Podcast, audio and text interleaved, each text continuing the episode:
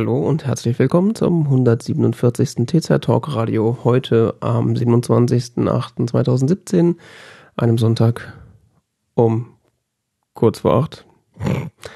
Mit mir im Studio wie immer Johannes Heimann. Guten Abend. Und ich bin Jan David Gude. Tada! Da sind wir wieder. Früher als erwartet sogar. Früher als ich erwartet. Ich hatte jetzt eigentlich gedacht, wir machen das jetzt. Äh, also wir hatten ja angedroht, wieder im äh, Zwei-Wochen-Rhythmus zu senden. Dran geglaubt habe ich nicht. Hätte fast geklappt. Dann äh, hat uns äh, tragische Krankheiten zurückgeworfen, sodass wir jetzt drei Wochen später wieder dabei sind. Ja, mittags war es irgendwie, war meine Stimme irgendwie ziemlich im Arsch. Und Ich war mental schon auf dem Weg. abends ging es dann wieder halbwegs, also wäre es vielleicht sogar gegangen, aber es war irgendwie. Ich bin ich weiß sicher. nicht, ob die zwei Wochen davor haben wir zu viel gequatscht und vor allen Dingen falscher Stimmhaltung. Falsche Stimmhaltung. Musste der, der Stimme anders halten. Die muss immer gut festgehalten werden, sonst läuft die immer weg. You're holding it wrong. ja, ja, das ist so ein Problem. Habe ich auch manchmal. Glaube ich. Ja, falsche Körperhaltung vor allem. Gut, ist so wie wir hier, also sitzen kann man das ja schon fast nicht nennen. Da Wie willst du das denn nicht? Ich fläht sie hier an sich eigentlich eher so. also Körperhaltung würde ja bedeuten, dass dabei Muskeln Ja, aber du angespannt merkst werden. es halt, merkst es halt, wenn, wenn deine Stimme hier so immer, immer höher wird irgendwie mit der Zeit und dann Hm. wird es immer hier angespannter in der, und dann ist das nicht so angenehm. Ja. Wobei ich sagen muss, so Das Stimmen. macht die Aufregung. ja, ja. Die Aufregung. Dass hier hitzige Diskussionen kommen, also Diskussionen und es wird Ja. immer hitziger. Also wenn ich da so ins Bett gucke, das, äh, Wie gesagt, wir müssen darüber nicht reden. Das war mehr so nee, gedankliche ich meine jetzt was- Inspirationen, also. ich meine jetzt was anderes. Also dass, äh, dass hier die Nazi-Keule ausgepackt wird. Das, wird- das wird heute politisch, habe ich das Gefühl. Ja, ich habe ja auch gedacht, wir müssen mal wieder politischer werden. Stimmt, ich glaube, also ich wage jetzt Wir nicht. müssen äh, mehr Demokratie wagen. Der rote Martin und so. Wer war das nochmal? Der Schulzzug fährt nur noch im Rückwärtsgang, habe ich das Gefühl. Ja, der bewirbt sich demnächst wieder als Präsident da fürs Ja. Europaparlament. Hallo Europa, kennt ihr mich noch? Nee, der kann ja jetzt nicht einfach weg. Der muss sein Mann stehen. Also bis zur Wahl muss er mindestens noch Der, da bleiben, oder? der hat den dicken Siggi schon rausgemobbt, jetzt muss er es auch machen. der, der hat ja schon zurückgeschlagen. Weil er jetzt dünner geworden ist, meinst du? Ist er? Ja. Echt? Der hat doch jetzt aus dem Sommerurlaub ein Interview gegeben, ohne sich abzusprechen. Äh, der hat vor allen Dingen, also ich glaube, die mussten bei der ARD extra neue Objektive verwenden. Die sind extra mit dem mit dem, Telesko mit dem Te Teleobjektiv gekommen, also dachten, dann sieht er nicht so sieht er nicht so schmal aus, äh, nicht so lass dick aus. Weitwinkel zu Hause. Sonst immer so ein Achso, du meinst, mit dem Weitwinkel haben sie ihn besser einfangen können. Ja, bisher. genau. Ich dachte ja so eher so, sie haben ihn bisher immer mit dem Tele aufgenommen, damit er nicht so dick so aussieht. wegen der Verzerrung. ja, damit er nicht so dick aussieht. Dann haben sie aber festgestellt, jetzt kann man ihn nicht mehr sehen. Deshalb ja. hat er echt abgenommen. Also ich habe jetzt die Tage irgendwann äh, aus Versehen Fernsehen geguckt und da war der in so einem Interview und da habe ich ihn fast, also sein Gesicht war ungefähr gleich, aber der so so vom Körper, also da, man konnte hin, Sachen hinter Äh, ihm sehen. die Gala schreibt am 11.03.2017, Sigmar Gabriel, er hat deutlich abgenommen. Mhm. Müssen wir dafür jetzt schon bezahlen? Äh, das war noch ein Snippet, glaube ich. Okay.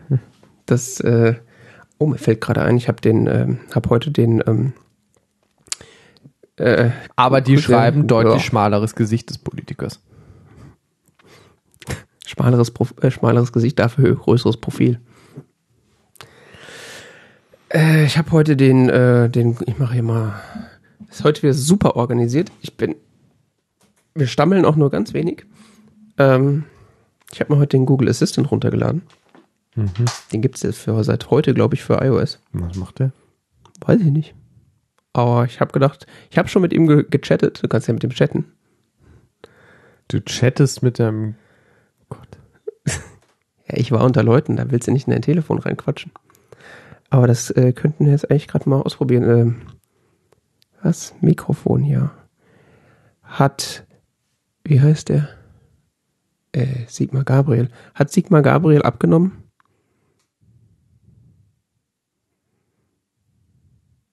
Ja, gleich der Gala-Artikel. Also- er hat deutlich abgenommen. Seine, seine, seine dritte Tochter wurde ja auch gerade geboren. Warum sagt er eigentlich nichts? Sigmar, warum sprichst du nicht mehr? Ja, also Sigmar Gabriel hat abgenommen. Ich habe merkt schon, das ist hier. Erst wollten wir über Politik reden, jetzt müssen, wir- nehmen wir hier der Gala, Sind wir schon wieder im Boulevard. es geht nicht anders. nehmen wir Es der Gala den. Job weg. Wir sind ruckzuck wieder im Boulevard. Was das wieder eine Arbeitsplätze gekostet hat. Ist der Dieselskandal nichts dagegen. Dieselskandal.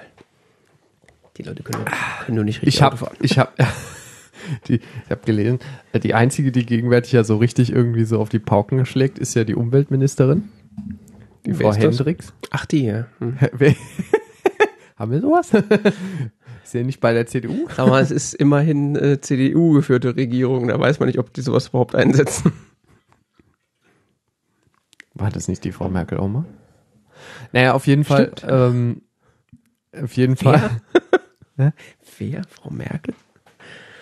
Die schwarze Zora oder so. Rote Martin und der Schwar die schwarze Zora, ja, ja. Kampf der Amazonen. Ja, die Frau Hendricks, ich äh, habe dich unterbrochen. Irgendwas mit Die schwarze Angela. Umwelt. Ähm, ja, die würde jetzt richtig hier äh, auf die Pauken hauen und so, aber das käme ja nicht gut an bei den Gewerkschaften. Ja, das ist auch ein Problem. Die muss ja auf die Autos hauen, nicht auf die Pauken. Das, Ja, nee, das kommt bei den Gewerkschaften nicht gut an, weil bei den äh, Gewerkschaften. ja, die gr- größte Zahl an Stammwählern der SPD sind die Gewerkschaften, genauso wie bei Labour in, in Großbritannien. Ja, ja, aber was hat denn, was interessieren denn die Gewerkschaften, was mit irgendwelchen Autos kann? Äh, Ja, wo arbeiten die meisten Leute, die in Gewerkschaften organisiert sind? weiß ich nicht. In Bei der Deutschland. IG Metall? Ja, ist ja okay. Aber wen vertritt die denn so? Wo, meinst, wer, sind denn die größten Arbeitgeber in Deutschland? Die Autofirmen wahrscheinlich. siehst du? Ja, okay. Die wollen nicht weniger Dieselautos bauen, die wollen mehr Dieselautos bauen. Ha. Das heißt, es ist eigentlich ähm, die linke Pflicht der Bundesregierung, weiterhin äh, schmutzige Autos herzustellen. Das ist gut fürs Volk. Würde ich jetzt so, würde ich jetzt so äh, lesen. wirtschaftlich gesehen. Also, das. Also, also ich als Teilzeit-Politikwissenschaftler würde das so auslegen. ja, das Problem ist, du willst ja jetzt nicht einfach irgendwie Arbeitsplätze da wegstreichen. Oder dafür sorgen, dass sie halt gestrichen werden. So, ein, so eine ganz verrückte Idee, die ich gerade habe. Man könnte ja einfach die Produktion umstellen auf Autos, die nicht kacke sind. Du brauchst nicht mehr so viele Leute. Wieso? Bauen sich Elektro, bauen sich Elektroautos von Elektroautos- alleine. Nein. Sicher irgendwann, aber bisher noch nicht. Ja. Aber Apple ist da dran. Klar, Johnny feilt schon. Nee, die hatten mal eine vollautomatisierte Firma, äh, Produktionsstätte, gell, für, für irgendein so Apple-Teil. Oder der Next war das? Keine Ahnung. Die haben da irgendwas ausgetüftelt gehabt. Hat sich nicht im geringsten gelohnt, aber es war vollautomatisiert. Deswegen ist mir auch zurück zum Chinesen gegangen. ähm, ich glaube, das war der Next Cube. Der Next Cube. Magnesium. Ähm, jetzt bin ich völlig raus. Automatisierung, Ja, du Elektroautos. brauchst halt, um ein Elektroauto zusammenzusetzen, nicht so viele Leute wie für einen Brennungsmotor. weil es weniger Teile sind. Ja. Hm. Andere verrückte Idee. Könnte man da nicht diese anderen Leute, die man dann immer noch hat, einsetzen, um einfach noch mehr Autos zu bauen? Na, sollen die alle kaufen und fahren? Naja, diese Gleichzeitig ganzen lässt müssen ja ja alle verschrottet werden. Gleichzeitig lässt ja der Absatz an Fahrzeugen nach. Ja, nicht, wenn dann Diesel verboten werden. Ach so. Stimmt, das ist an sich die Idee. Wir verbieten einfach alle Autos. Hat, hat der Christopher Lauer auf Twitter letztens auch gesagt. Wir verbieten einfach die Autos und bauen neue. Das ist auch eine klasse Wirtschaftsförderung. Das, äh, da wird die CDU auf Jahrzehnte wiedergewählt für den Vorschlag. Ja, nur wenn sie die Autos auch bezahlen. Ja gut, mach mal eine Abwrackprämie. Hat, hat auch schon mal funktioniert. In Höhe des Neupreises Kau- kaufst des du- Neuwagens. Kaufst den Fiat Panda mit Abwrackprämie, kriegst noch Geld zurück. Muss das Auto, was ich dann abgebe, noch vier Räder haben? Kann es auch eins mit Motorschaden sein? Ich roll Ihnen da was vor die Tür. Also ich habe keine Ahnung, was so ein Fiat, Fiat Panda neu kostet, aber ich habe äh, und mein, unsere damalige Werkstatt, äh, die hatte, haben sich da mal irgendwie so ein Firmenauto dann dafür gekauft und haben dann äh, über die Abwrackprämie den quasi irgendwie für irgendwie 2.000, 3.000 Euro bekommen, Neuwagen. Weil er so billig war. Aha. Also auf jeden Fall würde ich sagen, die, äh, wenn die deutsche Automobilindustrie da weiterhin relevant bleiben will, muss sie sich sowieso umstellen und dann jetzt dieses Rumgejammer nicht. Also nein, nein, nein, nein, nein, nein. Kopf in den Sand und ganz, ganz stark mit den Füßen stampfen, damit man ja nichts mitbekommt.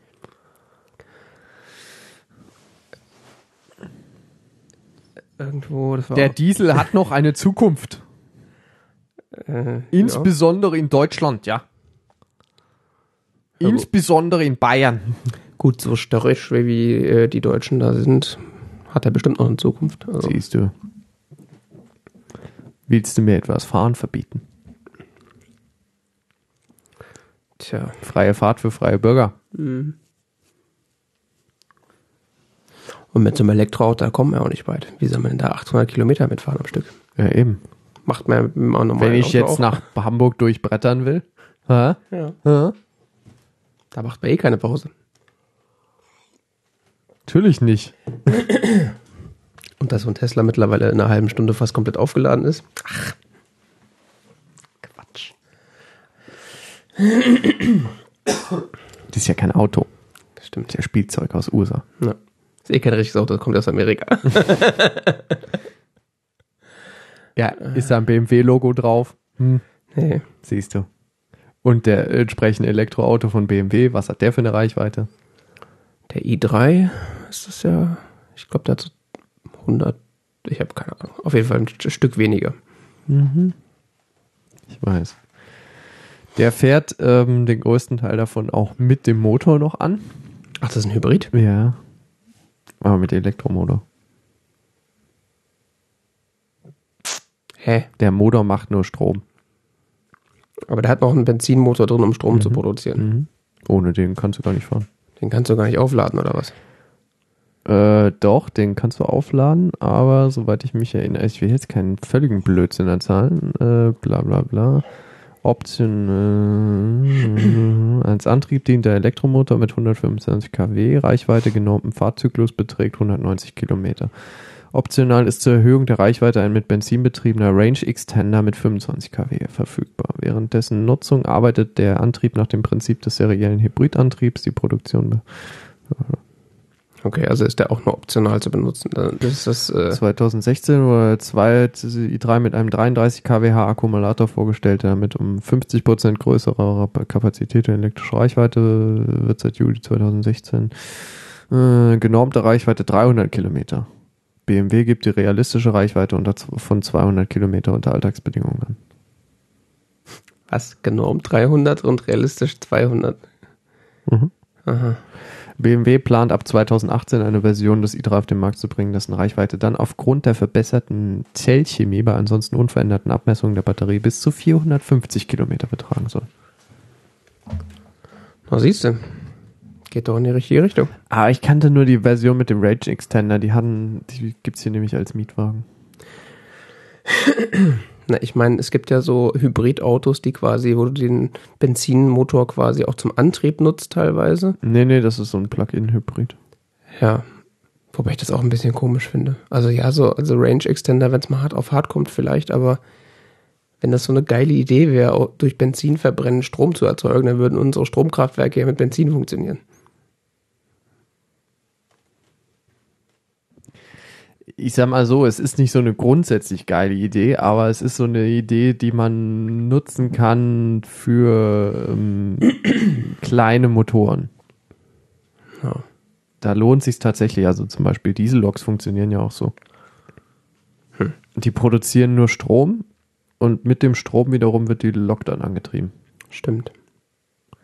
Das hatte ich ganz vergessen. Weil es sich da lohnt, den Dieselmotor eben mit einer mit einem anderen, mit einem ganz speziellen getimten Profil fahren zu lassen, statt äh, den direkt zur Kraftübertragung zu benutzen.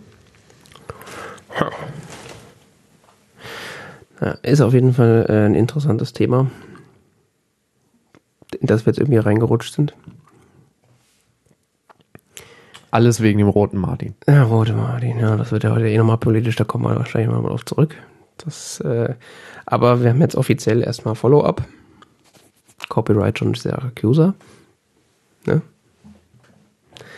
Ja. Und zwar, wir haben ja letztes Mal über äh, DSL äh, gesprochen, also vor allen Dingen dein DSL hier zu Hause mit deinem äh, Drama um verfügbare 100 Mbit, aber nur existente 50, weil Vertrag äh, fuck up sozusagen. Und äh, ich habe ja auch davon gesprochen, dass äh, bei meiner Freundin äh, VDSL anliegt und da entsprechend äh, aber irgendwie nur 50 Mbit, also die Zahl hat irgendwie einen Vertrag, wo 100 äh, angeboten werden, aber nur 50 kommen durch. Und da habe ich dann letztens mal in der Fritzbox äh, rumgedaddelt. Und ich weiß gar nicht mehr, wie das Menü heißt, aber da gibt es ja dieses äh, diesen Schieberegler, wo du entweder äh, den Richtung maximale Performance oder maximale Stabilität quasi bewegen kannst. Ja, falls heute Abend mal zwischendurch das Internet weg ist. Äh. Ja. Okay. Ja. Ähm, und der stand halt in der Mitte. Und die äh, gemessene Leitungskapazität der Fritzbox war irgendwie bei 75 Mbit. Und äh, es kam, wie gesagt, maximal 50 durch. Mhm. Und äh, dann habe ich den mal auf maximale Performance gestellt und dann Fritzbox irgendwie Netz neu verbunden. Auf einmal stand dann maxi äh, gemessene Leitungskapazität 130 Mbit. Und mhm. plötzlich kamen dann auch die 100 an. Also im richtigen WLAN, also wenn du im AC-WLAN drin warst, hast du wirklich deine 96 Mbit runtergekriegt. Mhm. Was ja technischer Höchstmaß ist im Telekom-Netz. Ja, wobei es kein Telekom-Netz ist. Nicht? Mhm. Also könnte es auch ein Profil sein, wo man mehr als 96 Mbit kriegt. Theoretisch. Also der Anbieter ist da die, äh, das ist das MySpeedy, heißt der Anbieter. Das ist äh, diese Untergesellschaft von der GGEW. Ist das Vectoring oder was? Oder? Ja. Okay. Also die, da liegt kein äh, Glas im Haus, das ist ganz normales Kupfer. Aber die haben Glas an der Straße gelegt. Nee, äh, bei mir ist momentan das Problem, dass die Verbindung, ich würde mal so sagen, viermal am Tag abbricht. Hm? Mhm. Das ist aber nicht so gut. Mhm. Das sind die berühmten VDSL-Schmerzen, von denen die Leute mal reden. Ne? Ja? Wer, wer, redet davon? Also ich meine, äh, dass der Herr Hetzel von Bits und so, dass äh, man mal erwähnt hätte, dass wenn, dass es Leute gibt, die da durch, also durch die Buchung von VDSL instabileres Internet bekommen haben. Mhm, also schneller, aber halt auch dann. Immer wenn es viel genutzt wird, bricht es erstmal ab. Hm. Das ist tendenziell um 8 Uhr abends. Okay, also jetzt. Und morgens um 7, um 8. Wenn hm. ich aufstehe. okay. Bricht es dann erstmal ab und darum geht es in Resync und dann ist wieder da. Also es ist nicht dauerhaft äh, irgendwie. Was denn? Hm. Also er kriegt die Verbindung dann gleich wieder. Äh, ja, macht halt ein DSL Resync. Hm. Dauert halt eine Weile. Und hast du da auch mal an dem Regler rumgespielt? Oder? Hm, hatte ich noch nicht so richtig Lust drauf. Der muss ja immer neu verbinden, wenn er dann, wenn mhm. er dann, dann was anderes einstellt. Und das dauert so lange und ich keine Lust drauf. Ja, was mich wie gesagt in dem Fall nur gewundert ist, hat, äh, ist, dass dann die, ähm, die Leitungskapazität, die die Fritzbox halt gemessen hat, plötzlich höher war.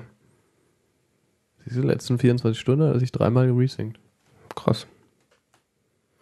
Nee, da äh, lobe ich mir mein 16.1 zu Hause, das ist äh, rock solide. Ja, da hatte ich auch wochenlang, also wochenlang. DSL aktiv seit 14 Tagen oder ja. so stand dann da. Lahm wie Schwein, aber es äh, bricht nicht ab. Das war, das war stabil wie Bombe. Das war aber früher auch mal anders. Also ich hatte mal, ich hatte auch vor einigen Jahren schon DSL-Anschlüsse, die waren auch deutlich instabiler. Hm. Ja, und dann habe ich noch äh, weiteres Follow-up zu dem O2-Vertrag, wo wir auch letztes Mal, glaube ich, drüber geredet haben. Ich mhm. habe ja da diesen O2-Free-Vertrag mit äh, Drosselung auf einen Mbit im 3G-Netz nach Ab, äh, nach Aufnut Aufbrauchung des äh, High-Speed-Volumens, wie es so schön heißt. äh, das ging ja letzten Monat alles ziemlich gut und auch so mit Streaming unterwegs und so weiter. Äh, da habe ich jetzt äh, diesen Monat macht das nicht ganz so viel Spaß, weil ich irgendwie das irgendwie schlechter funktioniert. Ich weiß nicht, woran es liegt. Also ob das Netz tatsächlich irgendwie gerade schlechter ist. Äh, ich muss aber auch dazu sagen, dass ich ähm, diesen Monat immer mal wieder zu unterwegs mit äh, Amazon Prime versucht habe zu gucken. Und äh, deren iPhone-App ist irgendwie schon eine Frechheit. Messen? Von Amazon. Und was hat das jetzt mit O2 zu tun? Äh, das Video, was ich da geguckt habe, kam über Amazon Prime. Also letzten Monat habe ich hau hauptsächlich YouTube und Netflix unterwegs geguckt. Mhm. Und ich weiß, wie gesagt, nicht, ob die momentan etwas äh, schwierige Verbindungsqualität, die Kann, ich ja darin messe. Du das? Hast du durchgängig Netz auf zum Beispiel der Bahnstrecke, die wir beide jeden Tag fahren? Äh, also nein, ich habe nicht durchgängig Netz, aber ich habe so lange Netz, dass der Stream im Regelfall nicht abreißt, beziehungsweise wenn ich dann kein Netz habe, dass er dann einfach so viel vorgepuffert hat, dass er das dann wieder aufnehmen kann. Hm. Das hat bei Netflix und YouTube äh, bisher immer funktioniert, also fast immer funktioniert. Also ich habe das vielleicht, wenn ich am Tag hin und zurück fahre, dann habe ich das vielleicht einmal, dass irgendwie das Video kurz stottert. Weil ich habe ja zum Beispiel den größten Teil der Strecke kein Netz. Kein Netz? Kein Netz. Was? Ja. Wie kommt das denn? Da steht dann kein Netz oben. Ja, oder ich habe halt so einen von diesen Punkten. Und welches Netz dann? Edge oder? Edge. Das Ernsthaft? ist richtig schnell mit einem Punkt Edge. Das ist, das, das geht ab wie Bombe, also. Okay. Also, das war doch aber nicht immer so. Nee, in der Regionalbahn ist es auch nicht so. Ah, du meinst, ah, okay, der IC ist zu gut äh, oder zu schlecht. Äh. Weiß ich nicht. Also es zeigt sich die Erkenntnis in einem ähm, in einem großen Metallkasten mit, mit metallbeschichteten Fenstern zu sitzen, ist für eine Empfangsqualität von so einem Telefon nicht unbedingt förderlich. Hm. Wenn der Kasten dann noch 200 km/h fährt. Wenn er nicht sogar mehr fährt. nee, tut er nicht. 180 oder so fahren die auf der Strecke. Krass. Nee, also ich hatte mit dem Telekom-Netz hatte ich da eigentlich äh, viel 3G und LTE. Deshalb, deshalb haben die in den ICEs auch dann häufig Verstärker. Oder in, in ein Großteil der ICEs sind Verstärker. Ja, ich dachte eigentlich, ähm, sobald da, dass die Gegebenheiten so sind, dass sie dann so Extender da drin haben. In den ICs, nee. ICs gibt es nicht ausgebaut. Super. Die Extender haben sie nur in den, hat die Deutsche Bahn nur in den ICEs. Letztens fuhr mal ersatzweise auf meiner Strecke ein ICE. Mhm. Das war schnuckelig. Also du hast dann durchgängig äh, voll Breitband LTE gehabt. Toll. Das war cool. Okay. Naja, also ich habe da eigentlich, wenn ich äh, ungedrosselt bin, also auch ins LTE-Netz darf, habe ich bis auf so eins, zwei Ausnahmen eigentlich fast immer Netz und das reicht um eine ganze Zufahrt ja, zu gucken. Wenn ich, wenn, ich, wenn ich Regionalbahn fahre, dann ist das auch so. Die ja. sind irgendwie deutlich angenehmer für, für Strahlen zu durchdringen. Aber ich glaube, es hat auch eigentlich irgendwie mit meinem Telefon zusammen. Also die, die Empfangsstärke von meinem iPhone 5 hat definitiv nachgelassen. Naja, kommt ja bald ein neues ich weiß nicht wieso, ob das am Alter liegt oder Softwareprobleme oder was auch immer, aber es hat definitiv über die Jahre nachgelassen. Nein, du hast ja auch so ein gewisses eingeschränktes LTE-Band auf dem iPhone 5. Vielleicht hat auch die Telekom einfach die LTE-Bänder verschoben. Ja, es kann auch sein. LTE ist zum großen Teil nicht nutzbar. Hm. Manchmal sehr gut nutzbar, manchmal überhaupt nicht. Auf jeden Fall, äh, um zu dem O2 zurückzukommen, habe ich äh, habe ich das Gefühl, dass das Netz diesen Monat ein bisschen schlechter ist. Es kann aber auch damit zusammenhängen, dass ich diesen Monat hauptsächlich Amazon Prime-Kram unterwegs geguckt habe und der grundsätzlich schlechter funktioniert. Also erstens ist der Player schlechter und das Streaming ist schlechter. Also bei Netflix ist es gefühlt so, äh, also im LTE-Netz geht es quasi sofort los.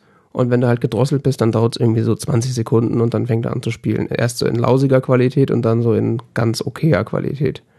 Und bei dem Amazon ist es so, also ich, hab, ich saß da bestimmt teilweise schon drei, vier Minuten, bis er angefangen hat zu spielen. Und dann sah das aus wie Hund und dann wurde es ein bisschen besser. Und dann sah es wieder aus wie Hund. Also das ist das mit dem Streaming und auch mit dem äh, wirklich krass komprimieren, dass es aber eine schlechte Leitung durchgeht, das haben die nicht so drauf, habe ich das Gefühl. Mhm. Also bei Netflix, wenn das die richtige Sendung ist, da kriegst du da teilweise über so eine, so eine Wurstverbindung eine, eine, eine Bildqualität drüber, wo ich denke, wie machen die das? Also so was die, was die da in Encoding reinstecken, das ist teilweise echt krass. Ja, es ist ja auch nicht ganz trivial. Nee, aber ich bin eigentlich davon ausgegangen, dass Amazon da entsprechend äh, mithalten kann. Aber anscheinend Ich ist glaube, das die nicht haben so. mal irgendwo darüber geschrieben, wie sie es machen. Welche Netflix? Encoding-Profile sie benutzen und so. Ja, die Netflix blockt da, glaube ich, mehr oder weniger öffentlich drüber. Ja. Das äh, soweit zu meinem O2-Vertrag. Äh, da gibt's jetzt, äh, O2 feiert ja gerade irgendwie da so ein 15-jähriges Jubiläum und ich krieg irgendwie nächsten Monat, wenn ich mich nicht dumm anstelle und in der App das anklicke, dann kriege ich da auch 15 Gigabyte Volumen nächsten Monat. So, Mhm. als Geschenk. Tja.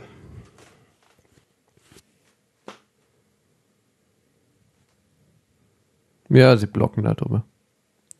Ziemlich ausführlich sogar. Mhm. Mal verlinken. Hoffentlich fangen sie äh, relativ äh, früh mit H265 an. Denn mit iOS 11 kann das ja das iPhone dann auch. Dann äh, sollte es da dann auch entsprechend dann noch bessere Qualität geben. Das iPhone kann halt 265. Okay. Also iOS 11 bringt ja äh, High Efficiency Audio und äh, äh, Video und Bild Encoding mit. Ja, wenn es jetzt noch Dolby könnte. Kannst nicht? Nee, nur wenn deine entsprechende Player-Software eine Lizenz mitbringt. Ach so, das ja. Sonst hörst du keinen AC3-Sound und so. Hm. Supi, hä? Und die Lizenz ist nicht billig. Deshalb ähm, können einige ältere Apps, die mal Videos abspielten auf dem iPhone, keinen Ton mehr abspielen. Weil da zwischendurch sich das Lizenzverfahren geändert hat.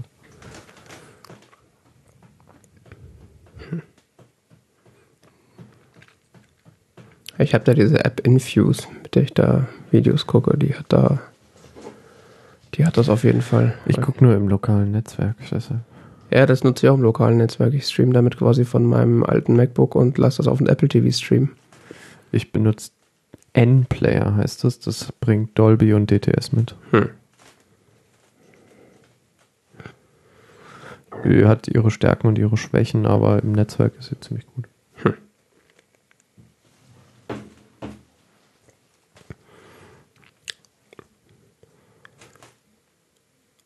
Dann machen wir weiter.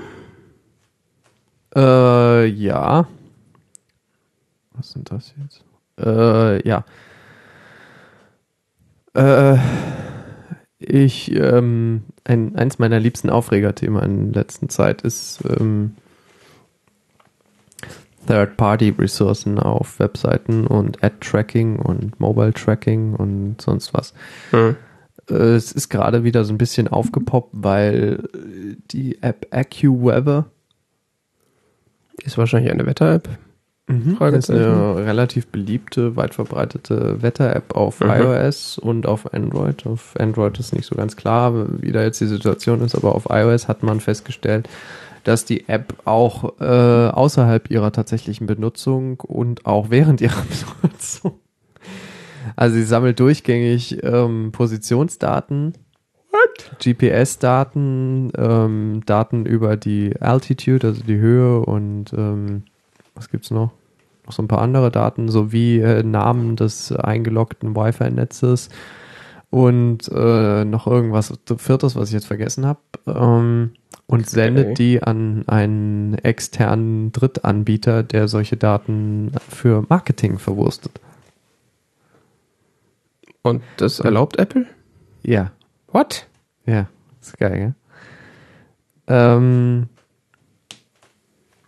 ich weiß nicht, ob sie es immer noch erlauben. Du fragst Sachen. Ja, weil das normale Prozedere ist ja irgendwie, es kommt raus, dass App XY was komisch macht und Apple schmeißt sie dann aus dem App Store raus. Genau, your precise GPS coordinates, including current speed and altitude, your name and BSS ID of the Wi-Fi router you're connected to, and whether your device has Bluetooth turned on or off. Ja. Hier, während Testperiode von 36 Stunden hat die App das auch, egal ob sie derweil im Vordergrund war oder nicht, 16 Mal ähm, die Daten an den externen Anbieter geschickt. Krass. Es gibt weitere Apps, die das gleiche tun. Kennt man die auch? Geht mal davon aus. I was able to identify over 40 applications which had Revivo Mobile's technology embedded in them at one point. Sagt hier der Typ, der das rausgefunden hat.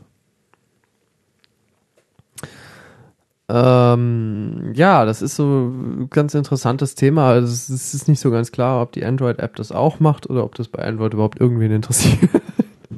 Also ich gehe mal schwer davon aus, dass die Android-App das auch macht. Das ist ja so, wenn du eine Android-App installierst, Das- dann erstmal so ein riesiger Katalog von dürfen wir das und das alles machen, dann drückst du auf Ja und dann, da, dann dürfen die das alles. Das ist so ein, so ein, so ein Drittanbieterdienst, ähm, der sich,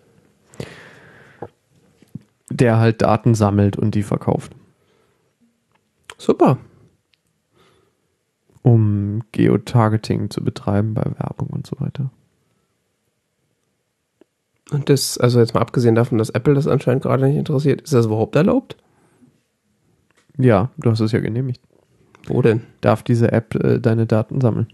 Wo habe ich das denn genehmigt? Und die fragt dich beim ersten Start, darf diese App auch außerhalb dessen, dass du benutzt, die Daten sammeln? Was sie dann damit macht, ist nochmal was ganz anderes. Das ist halt noch so ein Punkt, der häufig bei Apps nicht kontrolliert wird, dass sie tatsächlich Daten an, an, an externe Dienste schicken. Hm. Weil das eben nicht unbedingt unterscheidbar ist für, denke ich mal, App Store Review, ob du, ob das nur ein externer Dienst ist, der direkt damit zusammenhängt oder nicht. Ich weiß noch nicht, ob das in den Guidelines verboten ist oder nicht. Darum geht es mir auch an sich gar nicht. Es geht mir darum, dass es tatsächlich gemacht wird und dass es ein Interesse daran gibt. Wo ich es noch viel schlimmer finde, ist es im Web. Ja. Du guckst dir ähm, Seiten an und ein, ein nicht unerheblicher Teil des, dessen, was, was da über die Leitung geladen wird, ist tatsächlich nichts weiter als Werbetracking.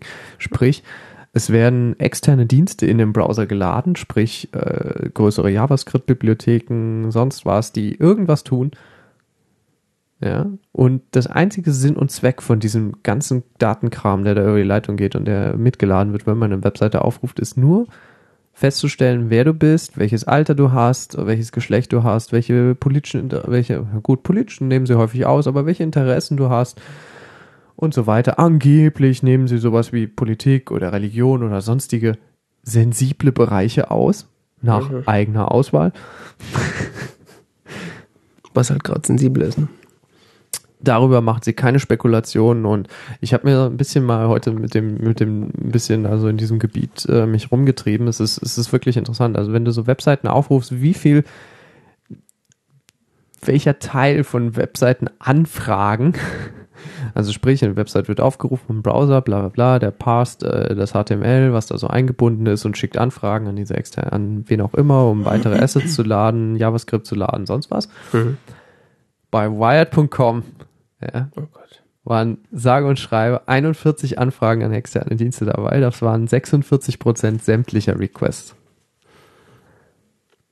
Tjo, die äh, mein uBlock Origin weggeblockt hat.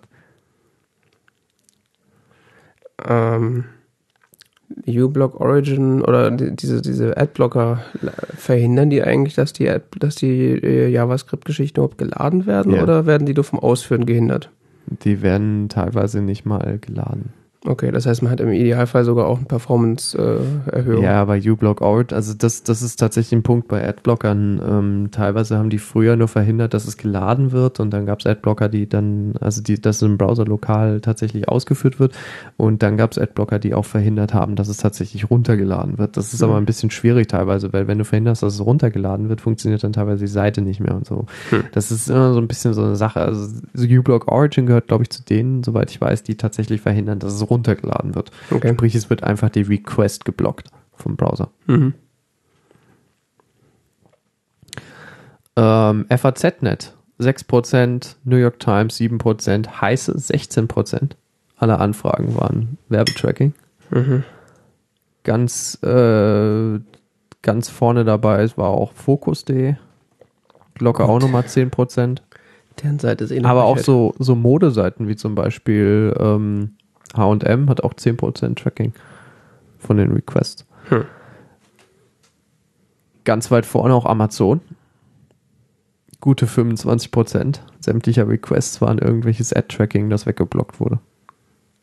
Wa- Hä? Ja. Bei Amazon. Ja. Das ist deutlich mehr als zum Beispiel Bild.de, was nur 16% aller Anfragen weggeblockt hatte. Oder wo weggeblockt wurde. Also bei Amazon wundert mich das so ein bisschen, weil die sind ja, also wenn du einen Account bei denen hast, dann wissen sie doch sowieso schon, was sie wissen müssen. Ja, ist interessant, gell. Also das ist, was Adblock wegblockt. Ich gucke mal gerade, was das genau ist. Ja, das ist hauptsächlich Amazon selbst. Es sind keine externen Dienste, sondern es ist tatsächlich Amazon selbst.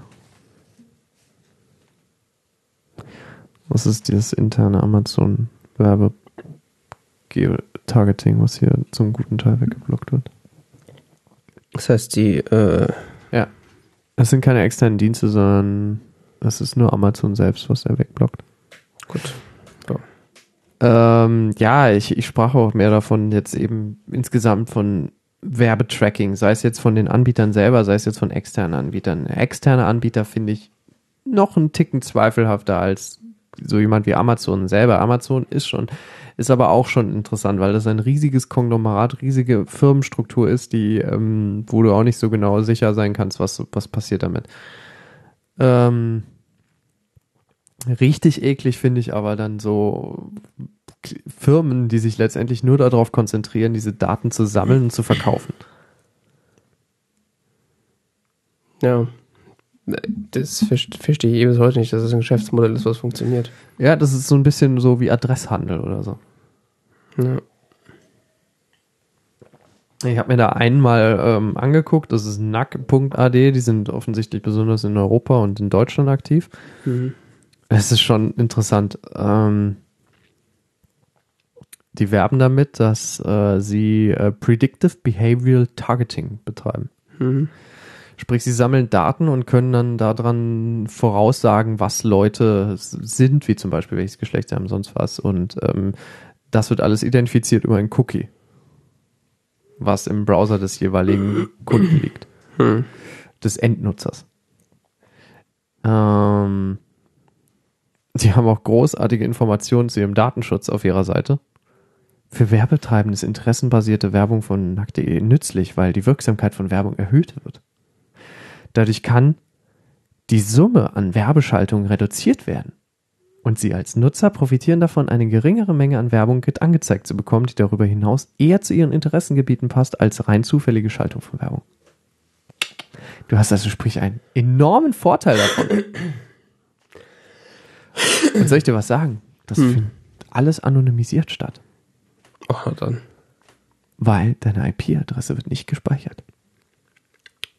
Die ist ja auch das, was am aussagekräftigsten über mich ist, ne? Ja, eben. Das ist interessant. In, der, in, in den ganzen Datenschutzhinweisen und so weiter wird die ganze Zeit immer wieder betont, ja, die IP-Adresse wird nicht, wird nicht gespeichert und so. Wir anonymisieren ihre Daten. Wir wissen nur, äh, welches Geschlecht sie haben, welches Alter sie haben, äh, was sie für politische Überzeugungen haben, was sie gerne kaufen, was sie in ihrer Freizeit tun, sonst was. Aber wir wissen nicht ihre IP-Adresse. Die Daten sind völlig anonym. Und ihren Namen wissen wir auch. Ja, so ungefähr. Also Mhm. es ist, es ist wirklich ganz interessant. Vor allen Dingen, weil sie dann sagen so, ja, wir verarbeiten keine personenbezogenen Daten, dann liest du weiter, liest du weiter und dann im letzten Punkt kommt so Auskunft nach dem Datenschutzgesetz, gell? Und dann steht dann so, Ziel des Unternehmens, Verarbeitung von personenbezogenen Daten. Habt ihr nicht zwei Absätze vorher gesagt? Egal. Gut, da hat da jetzt niemand mit gerechnet, dass es tatsächlich mal jemand liest. Ja, so eine echt lange Seite, Datenschutz. Mit so einem schönen Akkordeon-Menü, also man muss sich da schon durchklicken, wenn man tatsächlich bis unten durch hinkommen will. Mhm. Äh, eingetragen in Berlin, bla bla bla. Zweckbestimmung, Geschäftszweck ist die Technologie und Dienstleistung zur Auslieferung von Inhalten in elektronischen Medien. Neben der Erhebung, Verarbeitung, Nutzung von Daten im Auftrag als Hauptzweck werden unter anderem personenbezogene Daten im Rahmen Kundenlieferanten, Personalverwaltung sowie sonstige Zwecke erhoben, verarbeitet oder genutzt. Kundendatenerhebung, Verarbeitung, Nutzung von personenbezogenen Daten erfolgen zur Erfüllung des Geschäftszwecks. Mhm. Gott. Ich habe mich tiefer in dieses Gewebe begeben. Noch tiefer. Es gibt da, die gehören nämlich zu einem Verein, der nennt sich Deutscher Datenschutzrat Online-Werbung. Das ist wirklich ein Verein? Nein, das ist kein Verein, das ist irgend so ein, keine Ahnung, Vereinigung von Unternehmen. Wir haben eine großartige Domain meinecookies.org. Was? Wer eine Webseite hat, die meine irgendwas.de oder sonst was heißt, ist schon gleich schlecht. Teilnehmer sind zum Beispiel die AdTech AG, die Audience, wie heißen die? Audience Science, Criteo, Value Click Media Explosion Interactive, Value, Quick, Click Media. New Tension, Addition Technologies, Mediaplex und äh, Vermarkter wie Autoscout24 Media, Interactive Media, Microsoft Advertising, die Deutsche Telekom, United Internet, 7 One Media, Adknowledges.com und Oh. so weiter. Es ist großartig Ein Traum. die gehören, ähm, dieses, ähm, diese Vereinigung ist wiederum ein Teil ähm, der Vereinigung, wie heißen die? Ich habe es aufgeschrieben, Zentralverband der deutschen Werbewirtschaft.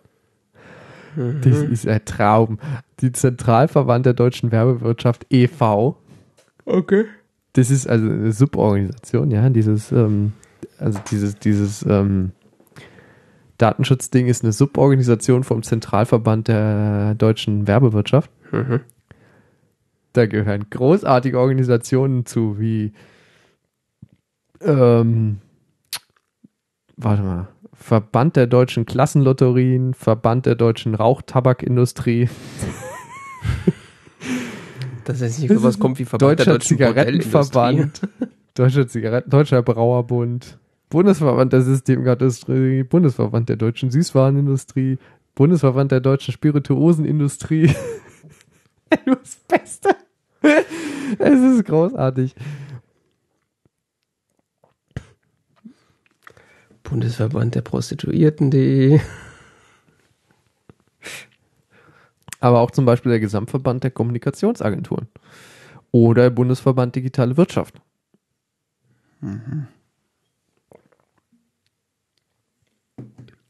Die gehören auch zum Die Werbewirtschaftszentralverband. Und wie gesagt, die haben halt diese Suborganisation, ähm, keine Ahnung, youronlinechoices.com oder meinecookies.org, ähm, die beide wiederum gehören zu diesem Subverband äh, Deutscher Datenschutzrat Online-Werbung.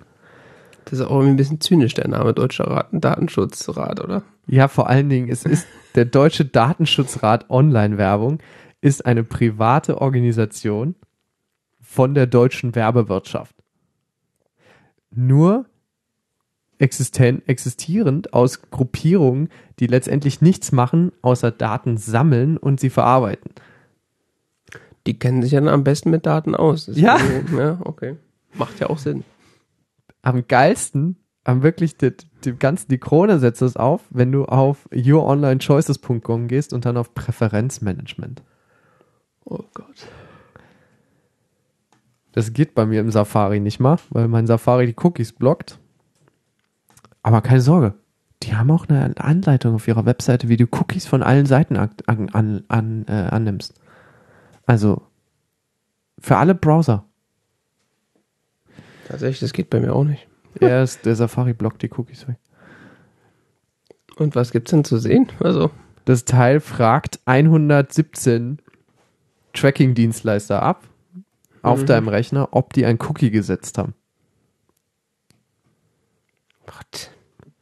Das ist so großartig. Oh, geil. Ich habe vorhin alle ausgeschaltet. Jetzt sind schon wieder 5-1. ah, es funktioniert großartig. Ähm, ja, super. Die Metrigo hat sich schon wieder selbst einen Cookie gesetzt. Genauso at UX, die habe ich vorhin definitiv abgeschaltet. Ja. Funktioniert großartig. Ähm, ist eine Liste auf jeden Fall, die fragt die Cookies äh, in deinem Browser ab, ob die da sind, gell? Und guckt dann, ähm, dann kannst du ein sogenanntes Opt-out-Cookie setzen, weil wir sind ja so datenschutzbewusst. Du kannst bei jedem von diesen Dienstleistern jederzeit ohne Probleme ein Opt-out-Cookie setzen. Dann steht in diesem Cookie drin, dass du von diesem Dienstleister nicht mehr getrackt werden möchtest. Mhm. Wohlgemerkt, diese Liste von deutschen Unternehmen umfasst 117 verschiedene Tracking-Dienstleister. Teilweise werden das auch, vielleicht ist es auch eine europäische Vereinbarung, so ganz Durchblick kann man da jetzt nicht so ganz. EDDA, ED, European Interactive Digital Advertising Alliance steht wiederum hinter youronlinechoices.eu. Also, Ah. eine europäische Vereinigung von Tracking-Dienstleistern. Und wie gesagt, es sind 117 Tracking-Dienstleister, die in dieser Liste drin stehen. Mhm. Und das ist nur die, die in diesem Verband, die in dieser Liste sind. Mhm. Oh Gott. Aber du hast ja jederzeit die Möglichkeit auszusteigen. Das sind 117 verschiedene Privatunternehmen, die versuchen, ein Profil von meinem Online-Verhalten zu erzeugen. Und bei vielen Leuten wahrscheinlich sogar erfolgreich. Ja. Und ich wette auch bei mir in gewissen Formen erfolgreich, weil ich habe keinen Adblocker auf meinem Telefon und so weiter. Hm. Ich wette, ich habe auch verschiedene, es gibt, es gibt verschiedene Profile, die ähm, relativ eindeutig auf meine Person zurückverfolgbar wären. Mit entsprechender maschineller Intelligenz und so weiter. Oder maschinellem Lernen, künstlicher Intelligenz und so weiter. Da sehe ich vor allen Dingen langfristig das Hauptproblem. Wenn man da mal so ein bisschen in die Zukunft denkt und eben so drüber nachdenkt, dass da massive Datenbestände erzeugt werden, an die später natürlich in den nächsten Jahren auch maschinelles Lernen drangesetzt werden kann, beziehungsweise künstliche Intelligenzen mit gefüttert werden können. Wenn es dir schon längst passiert. Wahrscheinlich funktioniert äh, oder passiert das auch schon in Teilen.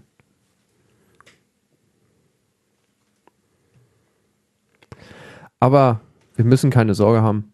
Es gibt das E-Privacy-Gütesiegel. Lass mich raten. Da hat äh, Günther Oettinger was mit zu tun. Die EDAA, Ja. dieser europäische Verband, ja. der zertifiziert dich auch. Mit so einem Daumen. Nach Mich- oben. Mich jetzt? Oder? Nein, die Partnerorganisation, ob Ach die so. auch sich ans E-Privacy halten. Ach so, dass keine Daten ausgewertet werden, außer wenn man Daten auswertet.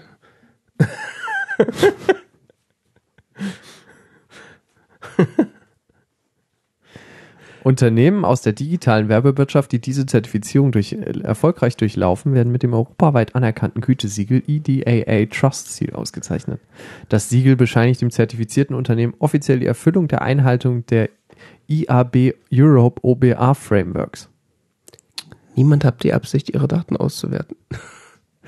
Die, IAO, die IAB Europe OBA Framework sind tatsächlich, ähm, soweit ich es mich jetzt erinnere, genau in, in ähm,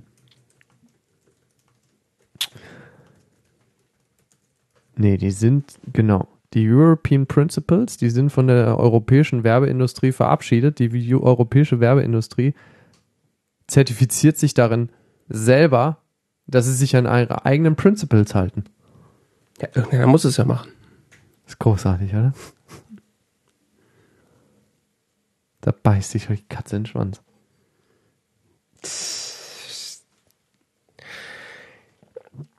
Und deswegen, Kinder, niemals ohne Adblocker unterwegs sein. So ein kleiner Besuch mal in die äh, Werbewirtschaft, äh, beziehungsweise die Tracking-Wirtschaft.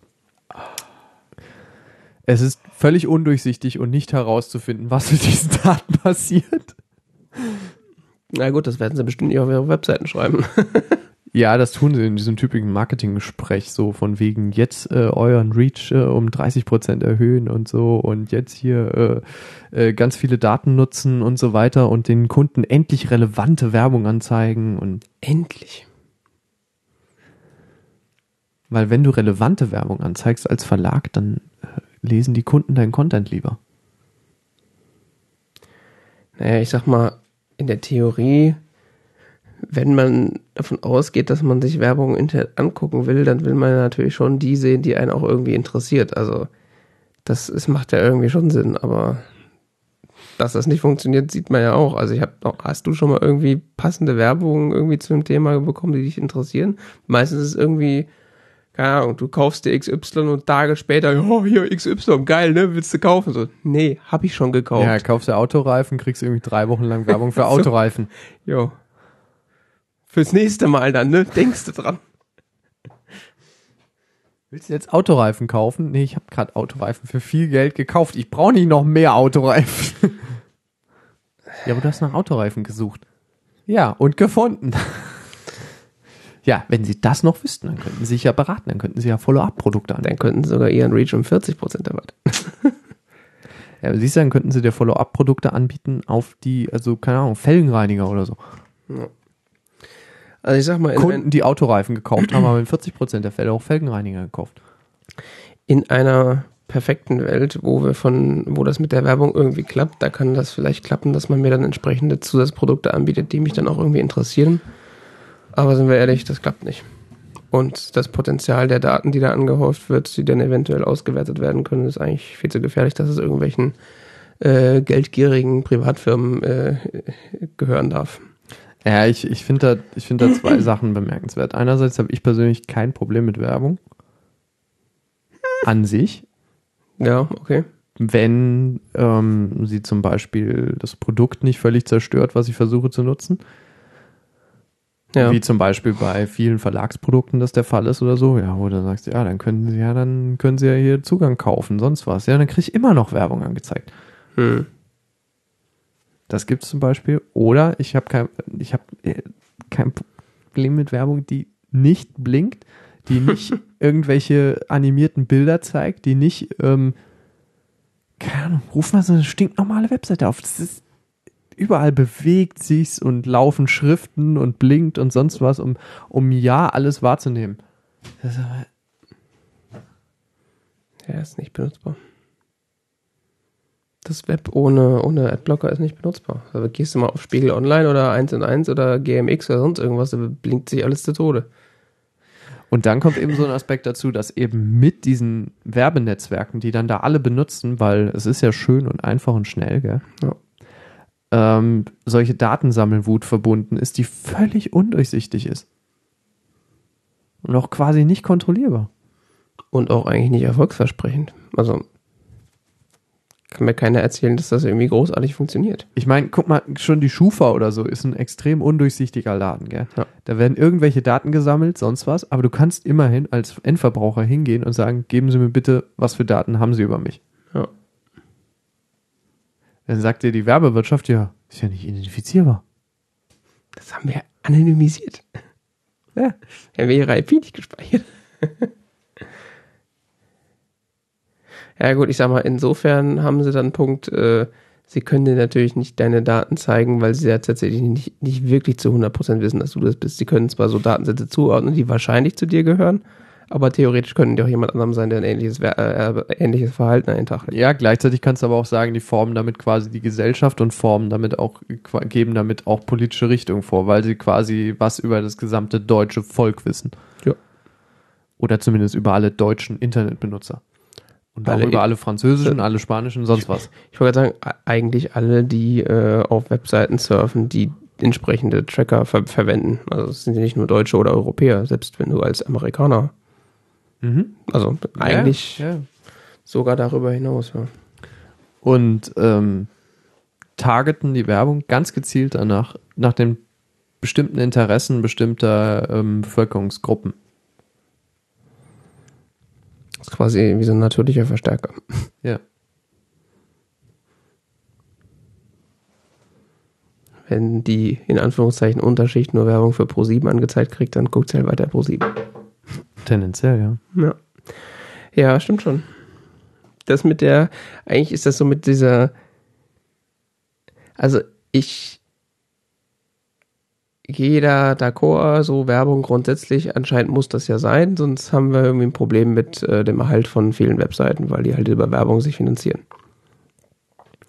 Aber äh, die Frage ist halt, wie invasiv Werbung sein muss. Und ich finde gerade, äh, wenn man sich jetzt so den nicht-deutschen Podcast-Sektor anguckt, die ja auch, äh, wenn sie denn davon leben können, äh, das Ganze über Werbung finanzieren, ist das ja im Grunde das Paradebeispiel dafür, dass Werbung, die eigentlich nicht oder die nicht individuell angepasst ist, aber die zumindest auf so eine Zielgruppe angepasst ist, äh, funktionieren kann. Also der Klassiker, was man da alles hört, hier Kaspar-Matratzen und Schrubbelibrub, die würden ja nicht seit gefühlt Jahrhunderten in Podcast Werbung machen, wenn es nicht funktionieren würde. Also mhm. gibt es da ja einen, einen, einen Markt, wo das funktioniert. Und ich verstehe halt nicht, warum da entsprechend, weiß ich nicht, die großen Spiegel Onlines und wie sie alle heißen, nicht einfach sagen, hey, unsere Zielgruppe ist relativ gut identifizierbar. Ich meine, die Leute, die den Spiegel lesen, gut, der Spiegel ist ja mittlerweile, also Spiegel Online ist ja mittlerweile so das Nachrichtenportal Nummer eins in Deutschland, aber wenn man jetzt mal irgendwie äh, ein, eine Seite nimmt, die irgendwie ein fokussiertere äh, Community haben. Wenn man denen einfach äh, dann sowas hinwirft an Werbung, was die wahrscheinlich interessiert. Und, und man merkt ja auch, was, was funktioniert. Also das, das Problem ist ja, dass es halt über Klicks äh, bewertet und, äh, und ausgewertet wird. Das ist ja auch völlig irreführend. Nur weil irgendjemand irgendwo draufklickt, heißt ja nicht, dass die Werbung funktioniert. Das kann auch sein, dass er sich verklickt hat. Oder den, den X-Button nicht getroffen hat. Ja gut, das ist ein klassisches Werbeproblem. Ja, aber ich sag mal so zum Beispiel, wie das in dem Podcast funktioniert, dass du dann irgendwie so, so einen äh, Gutscheincode hast, weil du dann damit sagst, dass du von der Seite gekommen bist und irgendwie noch 10% weniger zahlst. Das, damit zei äh, zeigt sich ja, oder damit lässt sich das ja im Nachhinein auswerten, okay, unsere Werbung hat funktioniert, weil x Leute sind gekommen, haben Produkt Y gekauft und haben diesen, äh, äh, diesen Werbecode benutzt. Das ist zwar ein bisschen aufwendiger in dem Sinne, dass man halt äh, das dann von Hand nee, von tracken muss man es nicht, aber das ist halt auf, auf Kundenseite ein bisschen aufwendiger, weil wenn du halt die 10% haben willst, äh, musst du halt diesen Code merken, beziehungsweise es gibt dann bestimmt auch Leute, die dann was aufgrund dieser Werbung kaufen, die den Code nicht verwenden. Also da gibt es dann auch so Leute, die durchs Raster fallen, klar, aber. Es gibt jede Menge Möglichkeiten, ähm, das statistisch auszuwerten, ohne solche komischen Tracking-Netzwerke zwischendrin. Und es gab ja auch mal eine Zeit lang äh, die Gerüchte, dass, äh, oder es gab ja Gespräche von Apple irgendwie mit diversen Podcastern in den USA oder Podcast-Labels in den USA, wo dann die ganzen Indie-Podcaster gesagt haben, wir haben eigentlich keinen Bock drauf, dass äh, wir da irgendwie ein Tracking in die Podcast-Apps mit reinbekommen, weil das im Zweifelsfall nur den Markt verwässert und komisch macht, äh, weil so wie es ist, klappt es eigentlich ganz gut. Mhm.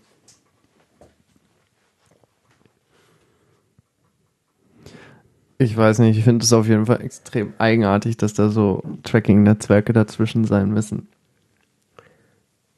Ja, ich meine, früher war das doch auch so, wenn du ein Magazin gekauft hast und da Werbung drin war, dann ist das auch nicht per Zufallsgenerator da reingekommen, sondern ja, da hat dann hatte das Werbemagazin, also das Werbemagazin hatte das Magazin eine Werbeabteilung eine Abteilung, die gezielt Akquise betrieben hat, Leute dazu zu überzeugen, Werbung bei ihnen zu kaufen. Ähm. Das ist teuer, das will man nicht mehr. Das heißt, man bindet sich halt als Verlag irgendwie so irgend so ein Tracking-Netzwerk ein, was halt äh, oder so ein Ad- und Tracking-Netzwerk, also so ein Netzwerk, was irgendwie trackt und äh, Werbung ausliefert und die übernehmen halt diesen ganzen Teil. Ja, aber das kann mir doch keiner erklären, dass, dass man das nicht hinkriegt. Also ganz ehrlich, wenn man sagt, irgendwie Spiegel Online wird diesen Monat gesponsert von Daimler, dass dann einfach die äh, sich dann Monat Daimler Werbung hinkleben und das kann ja wohl nicht teurer sein, sag mal, so eine einzelne Firma für einen gewissen Zeitraum als Sponsor zu binden, als jetzt da so ein Netzwerk dran zu haben. Also, das bestes Beispiel Daring Fireball oder auch der Herr Olmer mit seinem iPhone-Blog, der hat das ja auch mal gemacht. Das ist einfach der wöchentliche Sponsor ist XY. Hier ist ein Werbebanner von dem. Nicht so oft. denn noch wissen, also und Verlage zum Beispiel wollen ja dann auch gerne wissen, was für äh, Menschen auf ihren Webseiten waren. Mit wel welche Menschen, welche Zielgruppe hat welchen Artikel aufgerufen? Tja. Waren das eher die Männer zwischen 20 und 30 oder die Frauen zwischen 60 und 70? Das hat man dann halt nicht. Ja. Wobei man auch argumentieren könnte, dass man das auch so nicht hat, weil man nicht weiß, ob die Zahlen stimmen.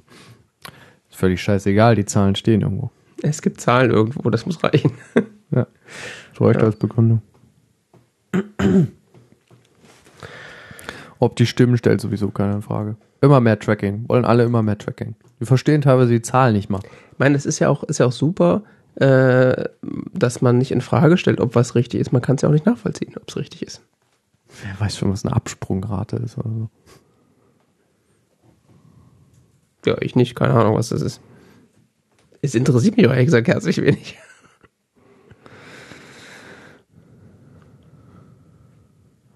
Das ist, ähm, das ist so ein typisches Phänomen aus dieser Branche. Das analysiert zum Beispiel Google Analytics. Ja, wir haben ja auch so äh, auf unserem Blog da so ein, so ein Piwik laufen, was da irgendwie so Quatsch macht. Guckt er einmal im Jahr rein, denkt so, haha. Wir haben Piwik? Ich glaube schon. Bei Tesa? Haben wir nicht. Echt? Ich meine, das wir mal vor acht Jahren erzählt. ich habe seitdem nicht mehr richtig angefasst, aber ich glaube schon.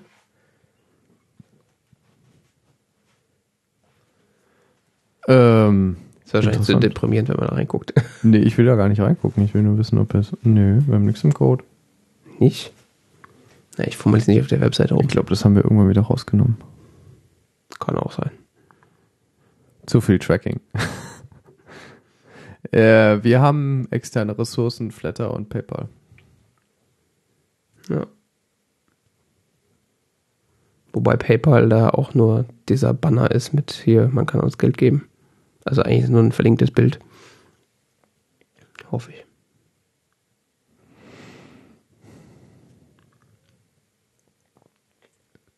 Nee, nee, das lädt ähm, so ein Tracking-Pixel. Da ist sogar noch Code von PayPal drin. Ist ja widerlich. Ist geil, gell? Und Flatter legt eine komplette JavaScript-Datei. Gut, gibt's Flatter noch? Weiß ich nicht. Gibt's da eine Seite? Ist Flatter still a thing? Ich habe keine Ahnung. Ich habe auch gefühlt seit Wochen nichts mehr aufgeladen. Ich habe das ja bis vor kurzem nur einigermaßen regelmäßig benutzt. Echt? Also ich hatte so ein paar Subscriptions laufen, ja.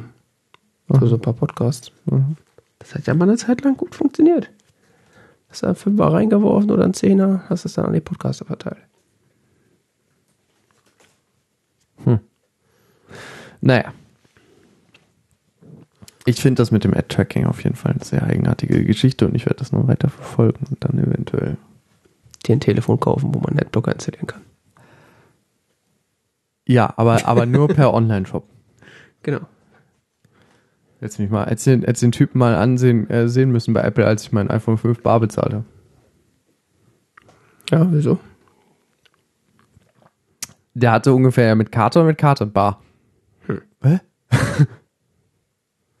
ich habe auch letztens gehört, dass äh, Apple einen Kunden abgelehnt hat, der bar bezahlen wollte. Irgendwie so ein 5000 Euro äh, Sonderkonfigurations-MacBook. Nee, kann nicht bar bezahlen, muss mit Karte bezahlen.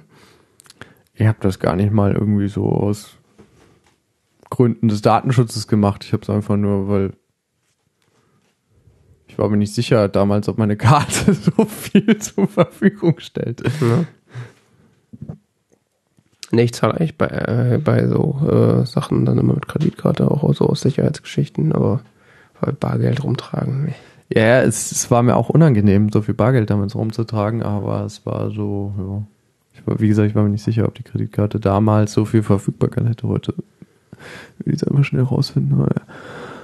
Hättest du dann schon gemerkt. Tja. Ja, apropos Adblocking, noch ein kleiner Nachtrag. Mhm.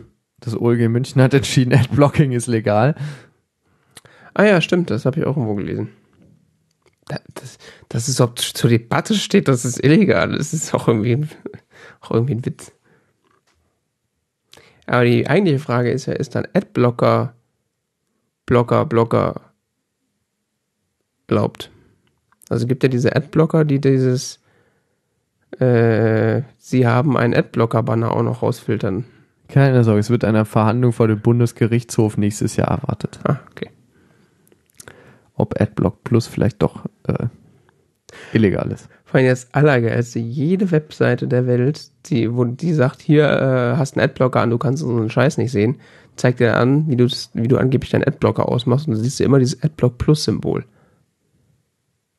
Ich sag, Leute, seid ihr blöd? Machst doch noch Werbung für Adblock Plus. Mit dem kostenlos vertriebenen Plugin werde die Werbeindustrie genötigt, mit, eh- mit, der, mit dem Betreiber teure Verträge zur Durchleitung ihrer Anzeigen abzuschließen, argumentierten die Anwälte der Kläger. Der Vertrieb des Adblockers müsse eingestellt und die Erstellung der Blockliste EasyList untersagt werden, forderten die Kläger, die auch Schadensersatzansprüche wegen entgangener Werbegewinne geltend machen. Gut, ich sag mal, in dem Fall Adblock Plus zuzumachen, fände ich gar nicht so schlimm. Also das, die, diese mafiösen Geschäftsmethoden, die die da äh, an den Tag legen, das können sie gerne äh, verbieten. Nur können sie mal verbieten, äh, Open Source äh, Plugins mit Open Source Listen zu verbieten. Wer hat mir das ganze GitHub-Accounts zugemacht?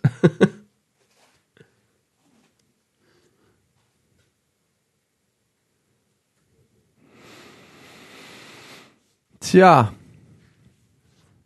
Ich finde Adblock Plus jetzt auch nicht gerade unbedingt den allersympathischsten Laden, aber ich finde es auch eigenartig, wenn deren Geschäftsgebaren verboten wird, weil es ist doch niemand gezwungen, Adblock Plus zu benutzen. Ja, eben. Ist ja auch nicht so, dass die Browserhersteller das mit ausliefern, wobei Chrome ja jetzt äh, einen automatischen Adblocker anhat. Kann das sein? Äh, weiß ich gar nicht. Irgendwas habe ich gelesen, dass Chrome jetzt, oder irgendwie haben ganz viele rumgeheult, ah, der neue Chrome kommt da mit einem, mit einem äh, Adblocker vorinstalliert und der ist an, irgendwie sowas. Wollte Safari nicht auch machen? Ah nee, die blocken Videos jetzt demnächst. Autoplay-Videos. Ja. Ja gut, das ist ja eine Krankheit. Hallo, das ist das Marketinginstrument des 21. Jahrhunderts. Ja, nee.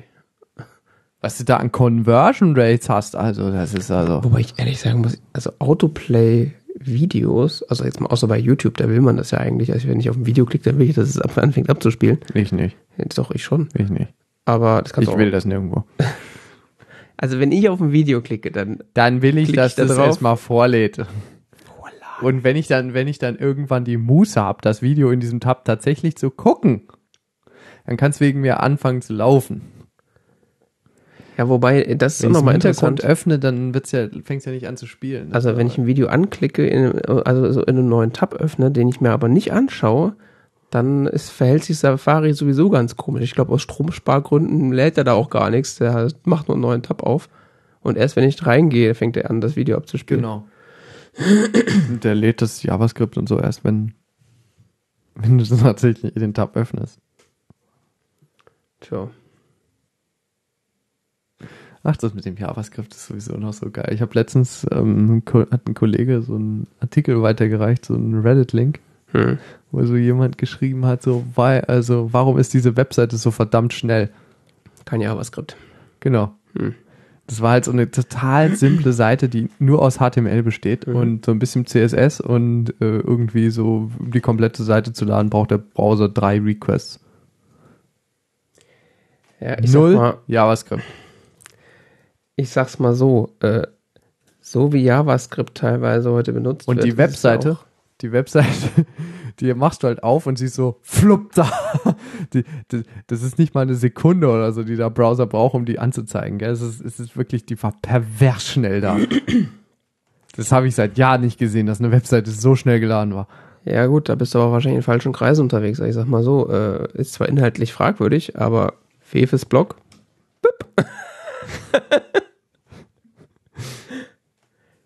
inhaltlich unter aller Kanone, aber Fefes Blog hat auch keinen. Also das ist auch Block. Ja, das ist extrem schnell. Jedes Mal die Webseite sah tatsächlich auch schick aus. Ja gut, man kann ja trotzdem CSS verwenden, auch wenn man das wahrscheinlich wechseln aber es ist ja auch erlaubt. Das kann man in C++ nicht machen. Ja, ich sag mal so, äh, wenn ich ernsthaft bloggen würde, also vielleicht sogar mit dem mit einem finanziellen Hintergedanken, dann äh, ich glaube, ich, das also, ent, also entweder musst du ja eh deine eigene Blog-Engine schreiben. Und In die, JavaScript. äh, das, ist, das ist ja egal, aber du kannst ja, das, was dann am Ende rauskommt, darf eigentlich nur reines HTML und CSS sein. Ach so, Static meinst du? Static Site Generator. Was willst du denn anderen Kram haben? Wo, Ich habe ja mal über Bash-Block nachgedacht. Da soll Text und Bilder maximal angezeigt werden. Dafür brauchst du nichts anderes. Wer braucht dafür JavaScript? Keine Ahnung. Das braucht man ganz dringend, damit du irgendwelche so lustigen Effekte hast und so beim Scrollen und wenn du die Maus über irgendwelche Dinge bewegst und Selbst so komplizierte Menüs, die man damals irgendwie mit Dreamweaver sich machen konnte, und du denkst so, boah, wie geht denn das? Das ist ja Hexerei. Selbst das geht ja mittlerweile mit CSS. das geht alles mit JavaScript viel leichter. Viel leichter. Wenn du erstmal 50 Bibliotheken eingebunden hast, das Genau. ist ein Kinderspiel. 23 jQuery-Plugins und äh, noch drei weitere Bibliotheken und dann geht das schon. Schreiben dann auch die Leute auf Reddit so, ja, ja, da gibt's eine ganz tolle neue JavaScript-Bibliothek, die kannst du dir über, kannst du über Node.js installieren. Äh, dann wird die Seite noch schneller geladen. Das klingt irgendwie counterintuitiv, ich weiß ja nicht. Ab 30 Bibliotheken ist die Ladezeit mit einbegriffen. so. Mehr JavaScript gleich schneller? Hm, ich weiß ja nicht. ja. Ist geil, gell? Ja, und dann hast du halt das Problem, bist du über so eine gurkige 3G-Verbindung oder im schlimmsten Fall sogar Edge-Verbindung verbunden, dann geht da gar nichts mehr. Da habe ich so ein schönes, äh, so ein schönes, äh, so, Och, weiß ich nicht. Das, das JavaScript ist ja meistens komprimiert und so. Das ist, das macht gar nicht mal so viel aus am, am was dann, was dann Zeit braucht, ist natürlich, bis der Browser mal das ganze JavaScript verarbeitet hat. Also ich habe hier so einen äh, schönen Content-Blocker, der heißt Speedafari. Der hat hier so ein Widget auch in der Mitteilungs-, äh, in dem Widget-Dings hier, wenn du da drauf drückst, dann macht er, also gibt's dann so, kannst du die Aggressiveness einstellen, Low, Medium und High. Und dann auf Medium haut er, lässt er, glaube ich, kein JavaScript mehr durch oder so. Und dann geht er so Seiten auch über Edge fast, fast benutzbar. Auf High macht halt auch keine Bilder mehr, dann weißt du, halt, sieht halt auch alles aus wie Hund und du weißt nicht mehr, worum es geht, weil ja alles mit Bildern voll gefasst ist. der? Speedafari. Speedafari. Also es ist halt so ein iOS-Content-Blocker. Dingsy. Mit so einem Widget, wo du den dann quasi darüber an- und ausschalten kannst.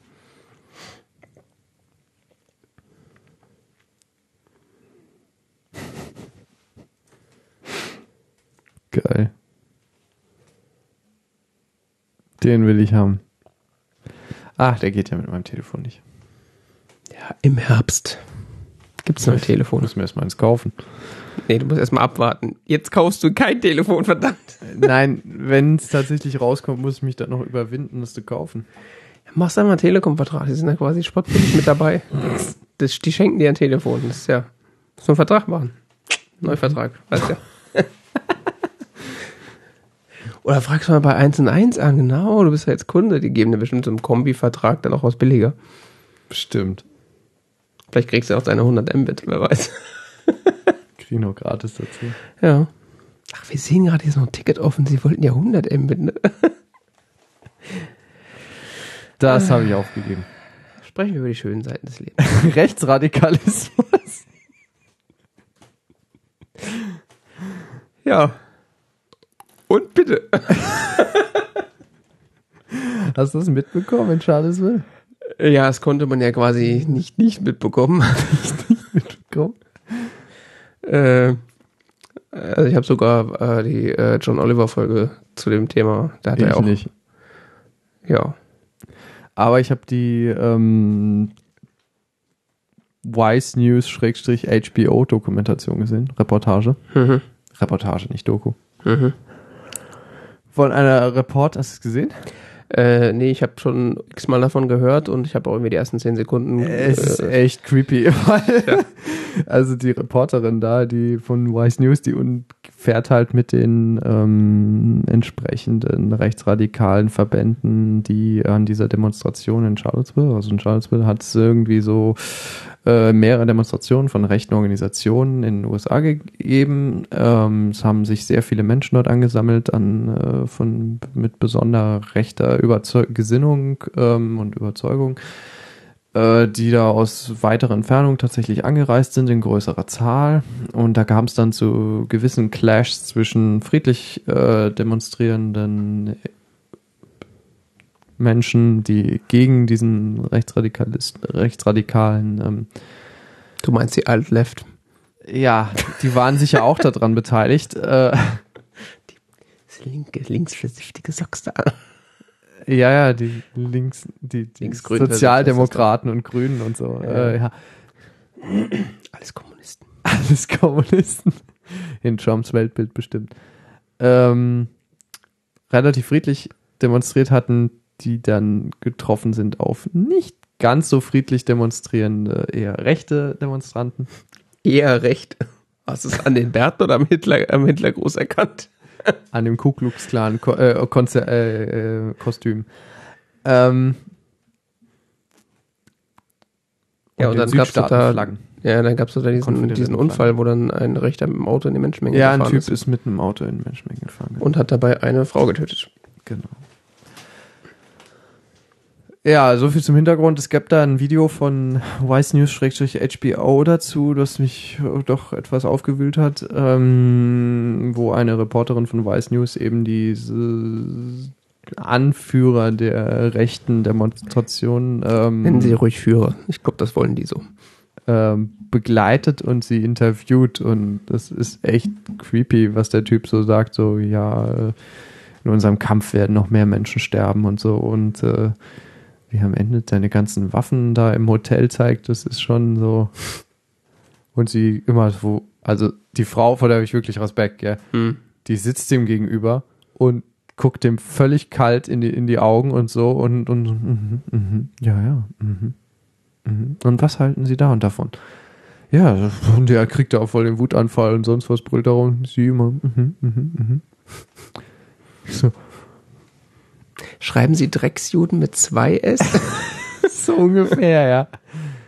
oh Gott. Ja, die wollte ich mir eigentlich auch noch angucken, hat es aber schon wieder verdrängt. Also. Was schreien die da? Jews will not replace us? Ja, das habe ich, genau, dieser Anfang, den habe ich gesehen. Jews will not replace us. Und ich, in meinem Kopf so, hä, aber die, die Juden gibt's doch viel länger als euch. Wie, hä? Macht doch keinen Sinn, die Aussage. Also, das ist echt creepy. Ja, es ist schon sehr eigenartige Vorstellung, die dieser Typ da ähm, produziert. Es ist auf jeden Fall eine sehr interessante Sendung. Geht so, ich glaube, so 10, 20 Minuten, 20 Minuten. Ja, 22 Minuten. Äh, kann man sich mal reinziehen. Wenn man dazu ein bisschen was an Nahfeldaufnahmen sehen möchte. Aber wie gesagt, das ist schon teilweise, es ist für sanftere Gemüter ist es wahrscheinlich nicht so geeignet. Es wird keine direkte Gewalt dargestellt, aber der Typ ist schon recht eindrucksvoll. Ähm, was ich interessant fand an, der, an dem Ganzen waren die Reaktionen der Technikbranche danach, dass zum Beispiel Cloudflare äh, Neonazi-Seiten offline genommen hat oder Apple, Apple Pay gesperrt hat für bestimmte Shops. Mhm. Ja, da Und auch ähm, sehr viele Unternehmen in den USA, insbesondere aus Silicon Valley und so, sofort ihre politischen Standpunkte geäußert haben. Was irgendwie natürlich interessant ist, was ich irgendwie förderlich finde, weil es mit meinen politischen Standpunkten einhergeht. Gott sei Dank. Aber gleichzeitig ist es auch irgendwie ein bisschen unheimlich, dass große Internetunternehmen so einen gewaltigen Einfluss haben auf ähm, welche Formen von Meinungen tatsächlich ausgeführt werden können. Also sprich, es ist privatwirtschaftliche Kontrolle da über das hauptsächliche Kommunikationsinstrument. Ja, also der Klassiker wäre ja jetzt an dieser Stelle zu sagen, dass da Zensur stattfindet. Das will ich auch nicht behaupten. Ich auch nicht, aber es gibt durchaus Leute, die dann äh, anfangen, äh, von Zensur zu faseln, die sich da mit dem Zensurbegriff offensichtlich nicht auskennen. Aber äh, ich kann also das Bedenken, was du jetzt geäußert hast und äh, Ich finde, ich finde es überhaupt nicht schlimm, dass sie das getan haben. Ich finde es eher interessant, wenn man das, wenn man das mal so weiterdenkt, welchen, welchen enormen, also es ist ja nicht so, dass sie nicht in der Lage wären, ihre Meinung auch anders kundzutun. Äh, weiß ich nicht. Also, der, das, also ich, ich bin da, gehe da völlig d'accord. Ich finde das in dem Fall auch äh, prima, weil ich halt die gleiche äh, oder weil ich halt kein Nazi bin, aber sagen wir es mal so, äh, wenn das jetzt andere Leute, also ich sag mal bei so einer Firma wie Uber, ich weiß ja nicht, oder äh, angenommen, da gibt's dann einen Politikwechsel in den entsprechenden Firmen, dass dann die anfangen, andere Seiten plötzlich offline zu nehmen. Also es besteht ja immer so eine gewisse, ist ja, ist ja eine Macht, die in beide Richtungen äh, ausgeübt werden könnte, theoretisch. Und äh, da ja es heutzutage, also früher so in Zeiten von kein Internet, war ja dann, äh, wir wollen unsere Meinung kundtun, dann stellt man sich halt an eine Straßenecke und fängt da an rumzuplarren. Das nimmt ihn ja keiner. Das, ja, das nimmt ihn keiner. Aber das, das, äh, das auf der Straße seine Meinung laut auszusprechen, 2.0 ist ja eigentlich eine Webseite zu haben. Ja. Und das da sehe ich ein bisschen das Problem. Äh, jetzt in dem Fall nicht, weil es, es trifft ja die richtigen, aber ich weiß nicht, ob es da nicht irgendwie einen Mechanismus geben müsste, der. Ich, ich, ich. Also es fehlt, die, es wird ja halt die digitale Teilhabe plötzlich an der Gesellschaft genommen. Ja, was ich, was ich interessant finde daran ist, dass, dass die komplette digitale Teilhabe ist nur organisiert über privatwirtschaftliche Unternehmen. Es gibt ja. keinerlei, wirklich an gar keinem Punkt äh, staatliche Intervention in dieses Infrastrukturgebiet. Ja. Also wirklich überhaupt gar keine. Es gibt so ganz vorsichtige Regulierungsversuche in manchen Bereichen, aber es wird rein von der Substanz her völlig der Privatwirtschaft überlassen. Ja. Da kann man jetzt was von halten oder nicht von halten, aber es ist auf jeden Fall rechtlich eine interessante Komponente, weil wir damit quasi so ein System haben wie in den USA, wo auch sämtliche Infrastruktur in privater Hand liegt. Ja, und es ist halt einfach aktuell so, dass Öffentlichkeitsstruktur oder die quasi digitale Öffentlichkeit momentan in äh, privatwirtschaftlicher Hand ist. Ja. Also, wo früher, wie gesagt, noch äh, ein Forum im Sinne von dem Forum. Ja, es gibt immer keine, es gab zum Beispiel auch keine oder sehr wenige Zeitungen in öffentlicher Hand oder so, klar. Äh, das ist auch, ein, ist auch meiner Meinung nach ein hinkender Vergleich, aber es ist, das Internet ist ja mehr so ein Kommunikations, hm, so eine Mischung aus Straße und Telefonleitung, so. Von, von, auf einem Level von, von Infrastruktur. Ja, aber auf der nächsten Ebene ist es dann halt auch sowas wie ein Marktplatz, wo man sich unterhält oder ein Stammtisch, wo man zusammen am Tisch sitzt und diskutiert. Ja, man kann rechtlich darauf einwirken irgendwie, aber man kann es, es ist schon mal was anderes, als wenn tatsächlich Infrastruktur auch zumindest in Teilen staatlich gesponsert ist. Ja. Ich weiß nicht, ob es so sinnvoll ist, dass sich die meisten Länder da so völlig raushalten. Es ist halt denke ich, auch historisch so gewachsen, weil das eben ein System ist, was äh, völlig den USA entstammt in dieser Art von Konstruktion. Das ist vor allen Dingen äh, ein Konstrukt, was, was äh, völlig dem, dem Kapitalismus entsprungen ist. Ja. Das ist ja nicht sowas wie, also Straßen gab es ja in irgendeiner Form schon immer. Und wenn es Feldwege waren. Ja. Aber das ist ja einfach. Ja gut, es hat seinen großen Durchbruch gehabt, nachdem es tatsächlich der Privatwirtschaft geöffnet wurde. Vorher war es ein reines Staatsprojekt in den meisten Ländern, diese Vernetzung. Ja, und ich sag mal, sobald es halt für die, äh, oder die, es wurde dann für die Öffentlichkeit interessant, als es dann eben von Privathand äh, durchsetzt war. Also es würde ja niemand ins Internet gehen und sagen, hey, guck mal, ich kann mich hier geil auf dieser Mailbox ein, äh, einwählen, um meine Post abzuholen. Sau geil. Ja, ja, schon klar. Ich die weiß. Leute sind da wegen Facebook und Twitter und was weiß ich. Ja, das ist nur irgendwie, ich, ich weiß nicht, ich finde es interessant, dass da, also glaube ich, der Effekt, der das Ganze hat, ist, dass privatwirtschaftlich doch eine ziemlich starke Form von, von Kontrolle oder Herrschaft über, ähm, wie heißt das genannt, Öffentlichkeit geschehen kann. Ja. Und damit auch letztendlich eine Form von politischer Kontrolle ausgeübt werden kann. Und zwar in einem deutlich höheren Maße, als ich das sehen würde, wie zum Beispiel ein großer Verlag besitzt mehrere Zeitungen oder sowas. Tja, weil er halt, äh, ist halt ein großer Verlag, aber es gibt auch noch andere Verlage mit anderen Zeitungen. Also das ist halt alles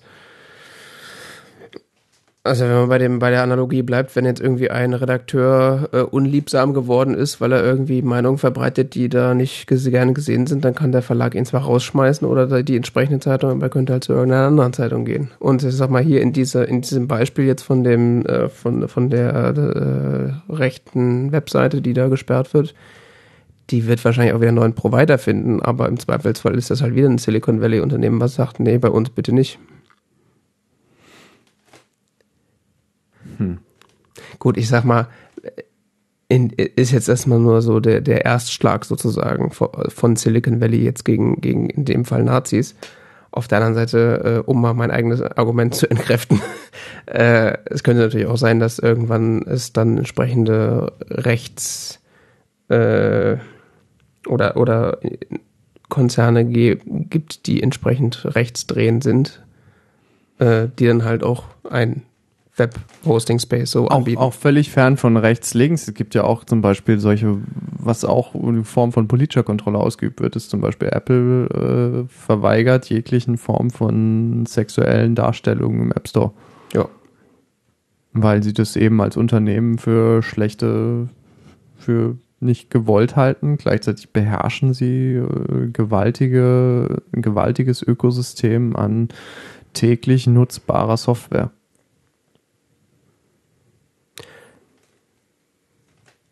Ja.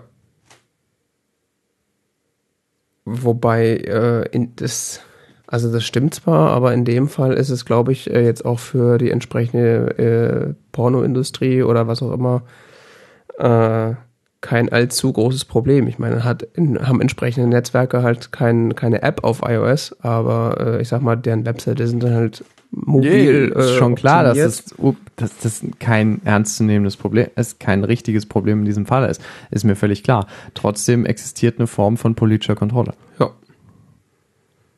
Das auf jeden Fall. Und zwar eine massiv auswirkende politische Kontrolle.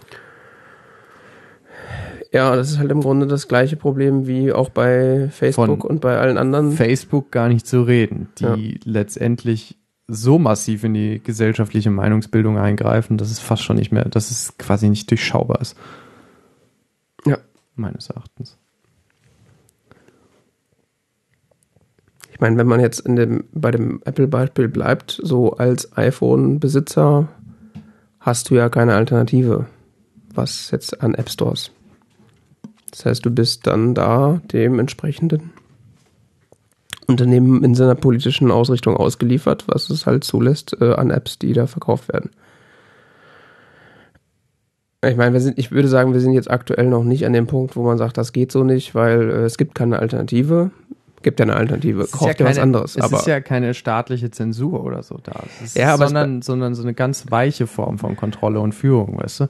Nicht im Sinne von das und das geht nicht. Du kannst jederzeit dir auch eine App bauen, du kannst auch eine App zum kannst auch App irgendwie anbieten, sonst was, kannst du Sideloading, sonst was, du könntest, du kannst über Mobile-Apps gehen, über, über Safari, sonst was. Du kommst auf die Geräte, das geht schon. Du kommst auch, kannst auch irgendwie deinen rechten Kram verbreiten, wenn du willst. Irgendwie stellst du irgendwo einen Server hin, sonst was.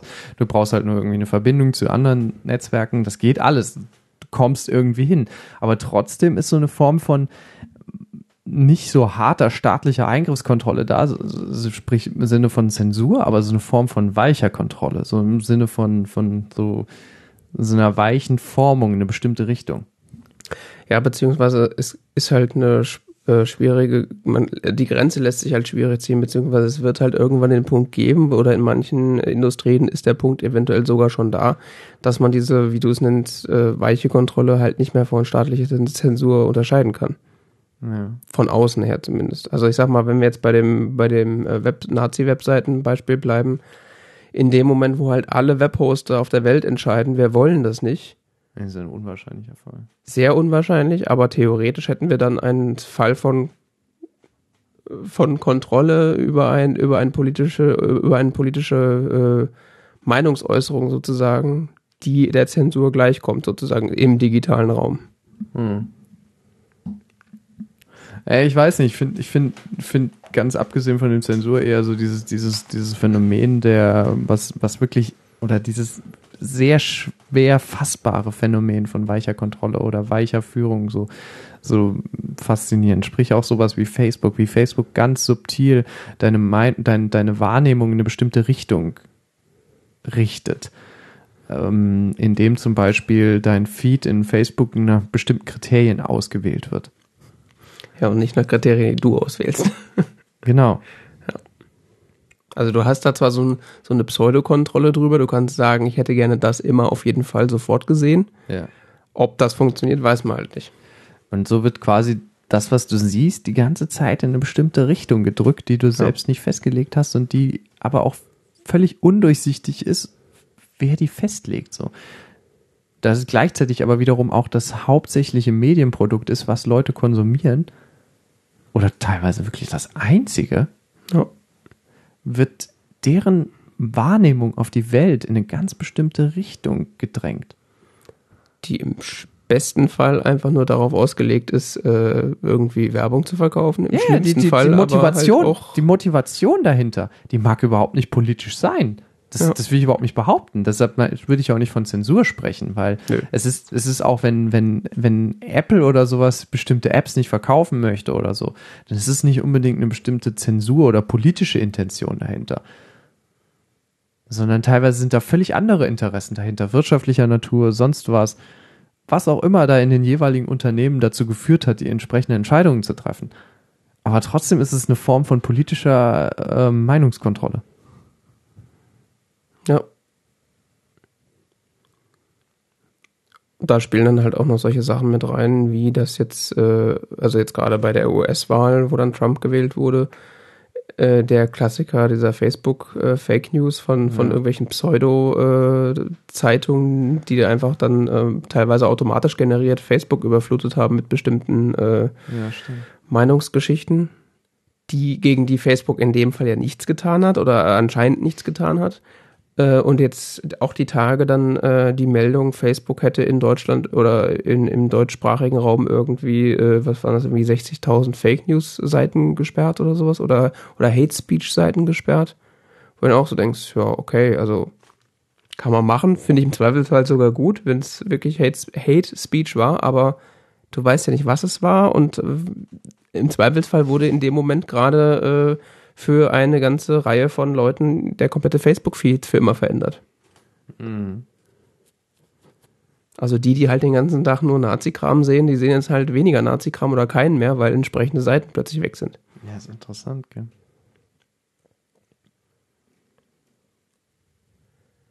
Hm.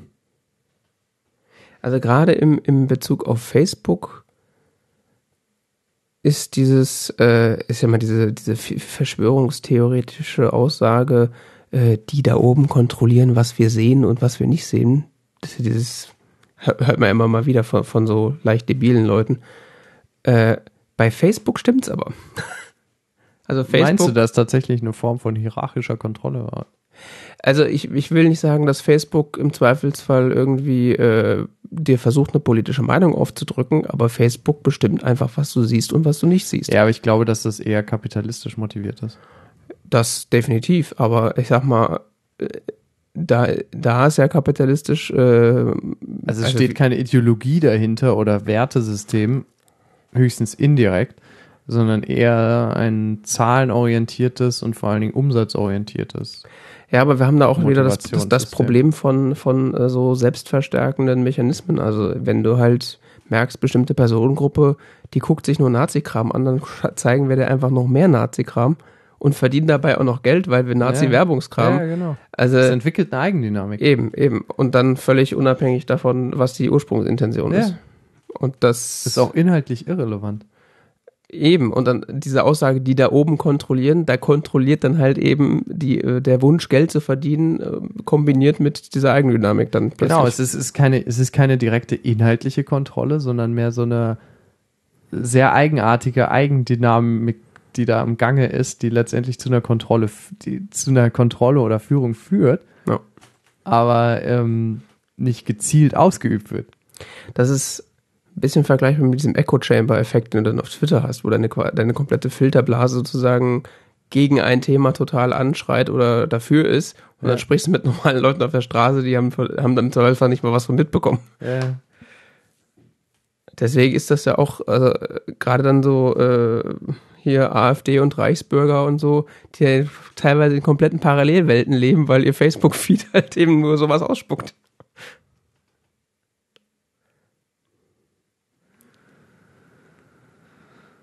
Tja.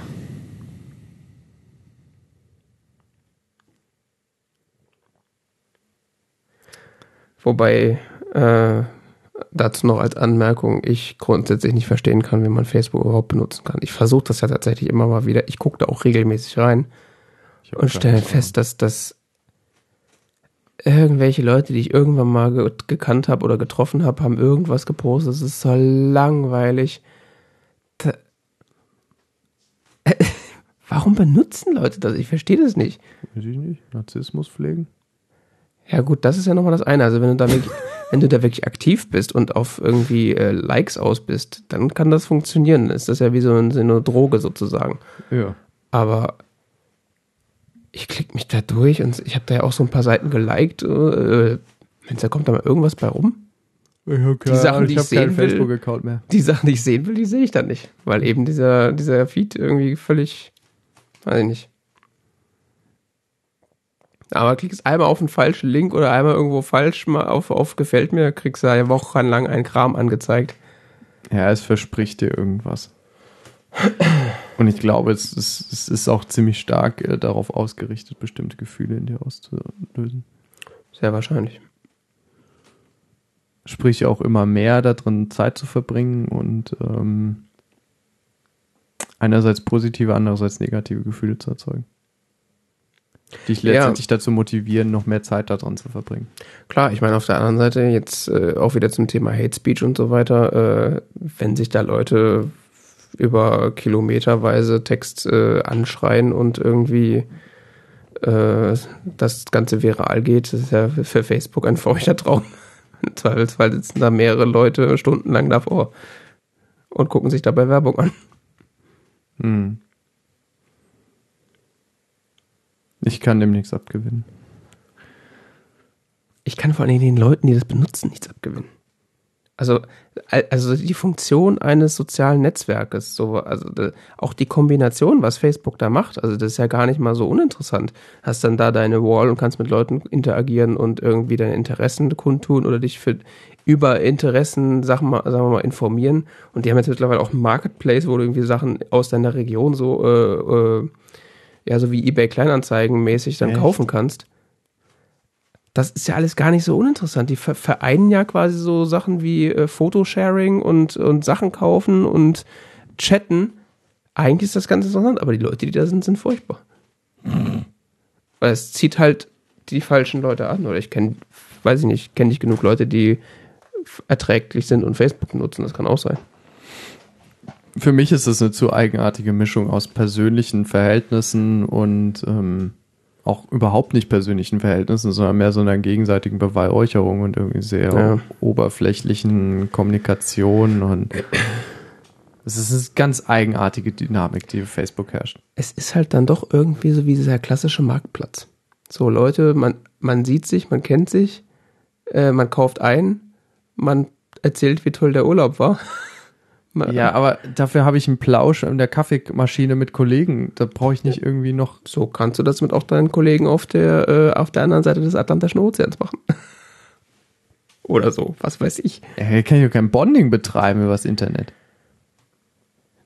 Aber Bondage? Kannst dich zum Bondage verabreden. Richtig. Ja, sogar. Im Cybersex geht das doch. Bondage statt Bonding. Ich weiß nicht. Außer das ist mir gleichzeitig zu nah und zu distanziert. Ist quasi äh, Schrödingers Distanz. Ist Also zu nah dann- und dann- zu weit weg gleichzeitig. Dann finde ich dann doch sowas wie so, ein- so, so ein Berufsnetzwerk oder sowas dann doch schon wieder sinnvoller. Was Ja. einen spezifischen Zweck erfüllt. Stimmt, es ist eigentlich zu breit gefächert. Ja. Ja sowas wie Xing oder LinkedIn oder so, wobei LinkedIn auch, auch stark in diese Richtung Facebook-artig abrutscht, so im Sinne von so, hier sind dein äh, Allzeit zu Hause, sonst was. Äh, Ist ja ein Erfolgsmodell. Ja, ja, klar. Aber so, wir wollen alles über dich wissen, sonst wir, nee, ich will hier nur ein bisschen mit Menschen, denen ich eventuell noch irgendwie beruflich zu tun haben will, kommunizieren oder so, weißt du? Ja, wobei auch das, wenn ich mit Leuten, also Leuten, mit denen ich beruflich zusammenarbeite, also äh, entweder ist eine vernünftige Firma, da haben die einen Slack. Ja, zusammenarbeite. Ich würde nicht mit meinen Kollegen über Xing äh, kommunizieren. Ach so, Dann mehr so äh, Kunden oder sowas. Oder was meinst du? Ja, Kunden, beziehungsweise tendenziell ist ja heutzutage auch eher so das Phänomen, dass du mh, wahrscheinlich in dem Laufe deines Lebens mehrere Arbeitgeber hast. Sprich, du hast Ex- oder äh, Kollegen verlassen das Unternehmen, sonst was und du hast dann Kontakte in andere Unternehmen, weil die inzwischen in anderen Unternehmen arbeiten und so weiter. Ja, aber tauscht man da nicht Telefonnummern aus oder sowas? Ja, das ist auch anstrengend. Also ich sag mal so, Leute mit ich weiß nicht, so einen professionellen, ich sage ja nicht, dass ich es benutze. Ich finde es nur, ich finde es nur rein vom gedanklichen Konzept der näher, näher liegend, als irgendwie so meine Urlaubsfotos mit fremden Leuten zu tauschen. Gut, klar. Aber also ich sag mal, wenn ich Leute kennenlerne, wo ich merke, okay, mit denen möchte ich auch eventuell üb- über die Arbeit hinaus Kontakt haben, dann gebe ich dann halt irgendwie meine E-Mail-Adresse oder meine Telefonnummer und dann können ja, mich wenn man über. Privatkontakt hat, klar. Ja. ja, gut, oder halt auch, weiß ich nicht. Ich weiß nicht, Facebook ist irgendwie so zu allumfassend für mich. Zu allmächtig, zu allumfassend. So eigenartig soziale Netzwerke.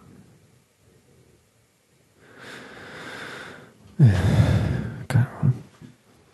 Kann ihm nicht so viel abgewinnen. Oh doch, ich kann ihm schon was abgewinnen. Hm. Ja. Also auch sowas, also was ich eigentlich ganz nett finde, ist ja auch ein Facebook-Unternehmen, ist Instagram. Das wird zwar in letzter Zeit auch immer unerträglicher zur Benutzung, weil äh, die Werbung wird immer mehr und äh, Was machen wir auf Instagram? äh, Fotoscheren. Also jedes Foto, was du auf meiner Webseite siehst, wurde ursprünglich auf Instagram hochgeladen und dann auf meine Webseite geschoben. Aha. Also da äh, mache ich einfach entweder schöne Bilder oder irgendwas, keine Ahnung, Und mit wem teilst du die da? mit meinen Followern. Hm. Ich meine, ich habe glaube ich zehn oder so. weiß es nicht. Also ich bin jetzt auch nicht äh, groß im Geschäft dabei sozusagen, im, im, äh, äh, im, im Game um die Likes sozusagen, aber also da kannst du halt auch, weiß ich nicht, hier da entsprechend Internet äh, Berühmtheiten folgen und gucken, was die so machen, beziehungsweise deren Bilder angucken. Ich finde das irgendwie nett. Also ich gucke oft auf Instagram. Das klappt für mich ganz gut als, als Netzwerk. Und es ist halt auch nicht so aufdringlich und nicht so nervig, weil ich habe dem keine mit, habe die Mitteilungen deaktiviert, das heißt, da gibt's keinen Push. Ich gucke dann da irgendwie zweimal am Tag rein und so, ah, hier, irgendwer hat dein Foto von meiner Gitarre geliked, was auch immer, und äh, der hat neue Fotos gemacht, keine Ahnung. Guck's dir an, John Gruber hat in Philadelphia einen Burger aufgenommen. Ich finde das irgendwie nett. Es ist auch völlig unnütz, klar, aber es ist halt auch irgendwie, das ist so Socializing auf irgendwie so einer anderen Art. Das ist so. Eigentlich ist es ja Twitter für Fotos, wenn man mal ernst. Also es hat mit Facebook ja eigentlich nichts zu tun, außer dass es zur gleichen Firma gehört. Vom Konzept, also mit Twitter und so und, und Instagram, da komme ich gut klar mit. Wahrscheinlich kaufe ich mir ein neues Handy und dann, dann gehe ich voll ins Instagram-Geschäft. Ja, hast du auch eine bessere Kamera, wirst du gleich Influencer. Ja, also auf meiner jetzigen Kamera sind nämlich ganz viele Staubflocken. Gut, das kann man auch als Effekt nutzen. Also, Ja, du kannst das Bild gar nicht richtig sehen. wow. Wobei, ich sag mal, die Hardcore-Influencer, die haben ja eh eine DSLR und schieben das dann auf ihr Handy rüber. Ach so. Ja, klar, da ist die guten Fotos wurden alle auf richtigen Kameras gemacht. Also nicht alle, aber viele. Hallo, im Macht- Bahnhof macht- hängt seit Monaten fotografiert mit einem iPhone 6S, ja. Oder Äh, sieben? bestimmt sieben. Ja, ja, Also was weiß ich, irgendeinem das- iPhone halt, was halt gerade aktuell ist. Da das Siebener seit fast einem Jahr verkauft wird, wird das von einem Siebener gewesen sein. Ja, ja. Aber ich sag mal, äh, Ja. Also wenn ich auf mein Profil gucke.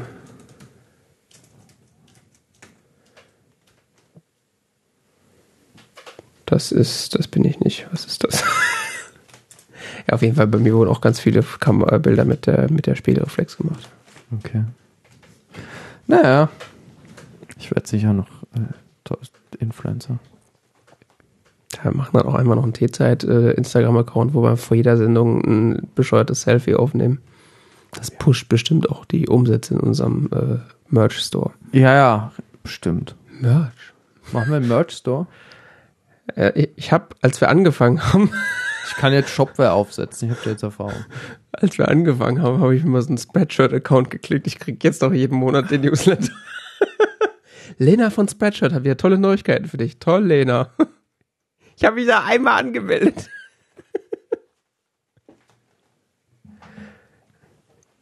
Ich, äh, also ich finde Merch ja eigentlich eine geile Sache. Also ich habe heute ausnahmsweise mal keinen Merch-Kram an von irgendwelchen äh, Podcasts oder sonst ja, was. Das ist halt Trigema-Merch. Das ist Affen-Merch. Ist auch Merch. Und Das da, äh, da äh, Christopher Street Day Merch. Das stimmt. Ich gehöre ja auch zur linksversifften schwulen Kategorie. Wusste ich's doch.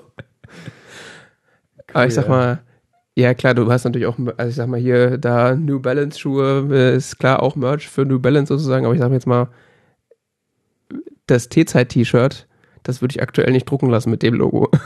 Das ist ja auch nicht hässlich, aber ist auch irgendwie nicht schön. Wahrscheinlich habe ich mich einfach nur satt gesehen dran.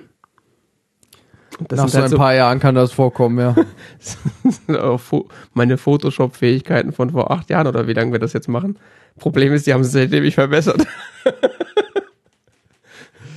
Die hast du seitdem in kontinuierlicher Pflege gehalten. Ja, ich habe nicht mal eine Photoshop-Lizenz, davon mal abgesehen. Gut, das kann man auch mittlerweile nicht mehr bezahlen, seitdem das quasi alles, äh, Das kann man doch mieten. ja eben, da muss man ja Geld für bezahlen plötzlich. Früher war das doch Freeware, oder nicht? Ja, das war Freeware, genau. Sozusagen. Also ich hatte das kostenlos. Für Schüler, Studierende. Das muss Freeware gewesen sein. Irgend so ein Freund hat dir das gegeben, ne? Ich erinnere mich ehrlich gesagt gar nicht mehr dran. Ich habe mich nur irgendwann geärgert, dass CS3 oder wie, oder wie die Version hieß. Guck mal, das, das, das Creative Cloud Abo kostet für Studierende nur 19,34 Euro. Und das Photoshop Lightroom Foto Abo kostet nur 11,89 im Monat. Das sind quasi äh, über 30 Euro für was, was ich dann so einmal im halben Jahr Nein, benutze. nein, nein, nein, nein, nein, nein, nein, nein. Das reine Photoshop Abo kostet 11 Euro. Ja, Wenn du alle Adobe, äh, Fotogeschichten. alle Adobe Apps haben möchtest, die komplette Creative Cloud, Ja. dann kostet es dich als Studierender 19 Euro. Okay, das geht eigentlich schon fast, aber dafür, dass ich dafür maximal Lightroom und Photoshop benutzen würde und das so alle zwei auch, Wochen. Dann reicht dir auch das Fotografie-Abo für 11,89 im Monat. Jahresabo. Monatliches ist immer noch so teuer wie Netflix. Und das nutze ich deutlich öfter. Ja. Ich habe gehört, Affinity Photo soll ziemlich gut sein. Das kostet ein Fuffi, da wäre ich bereit, das für auszugeben. Ich habe auch noch so eine, wie heißt das, Pixelmator? Ja, das soll auch gut sein. Ja, hab ich auch schon ewig nicht mehr benutzt. Ich habe das vor 20 Jahren gefühlt einmal gekauft, habe jetzt Version 3.0 auf dem Gerät. Die müssen auch mal was in ihrer Update-Politik machen, das geht so nicht. Ich habe das für 10 Euro damals gekauft, für 20. Ja, ähm, die gehen sicher demnächst auch auf Miete. Also ähm, Ulysses ist ja jetzt auch. Gut, Ulysses fand ich auch scheiße. Hier, Pixelmator kommt bald eine neue Version laut Website. Ulysses hat mir versprochen, dass sie einen LaTeX-Export machen. Der kam nie. gekauft und acht Wochen später gehen die auf Miete über, ja? Ernsthaft? Ja, so ungefähr. Du hast Ulysses gekauft? Ja, ich dachte, ich hätte einen Anwendungszweck dafür. Es hat sich dann aber erübrigt, weil ich dann doch wieder einen stinknormalen Texteditor benutze. Ja, das ist halt so, das ist halt so eine Blogger-Software. Wenn du halt nur Blogartikel schreibst, ist das super.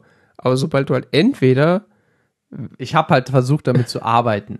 Ja. Es hat sich aber nicht so als so wirklich ergiebig erwiesen, weil halt dann ich dann doch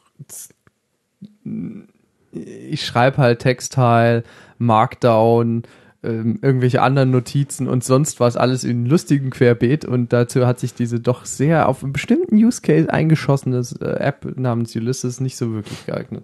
Ich hatte vor Urzeiten mal die, die, die abstruse Idee, das als äh, mein, äh, sagen wir mal, die erste Stage für so eine Hausarbeit zu benutzen, dass du da quasi deine komplette Hausarbeit reinschreibst. Mhm.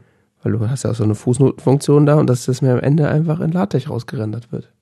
Das haben sie auch behauptet, dass sie das können. Oder irgendwann können. Kam aber nie. Das können die bestimmt. Nee. Doch, doch. Mhm. Doch, doch. Die hatten, also entweder hatten sie mal einen LaTeX-Export oder sie haben es mir mal versprochen, dass sie den bekommen. Den gibt's nicht. Mal davon abgesehen, dass mittlerweile, seitdem ich mich ein bisschen mit LaTeX auskenne, weiß ich auch, warum das so schwierig ist. Aber ja. Also ich habe das Gefühl, das ist nur so eine Blogger-Software.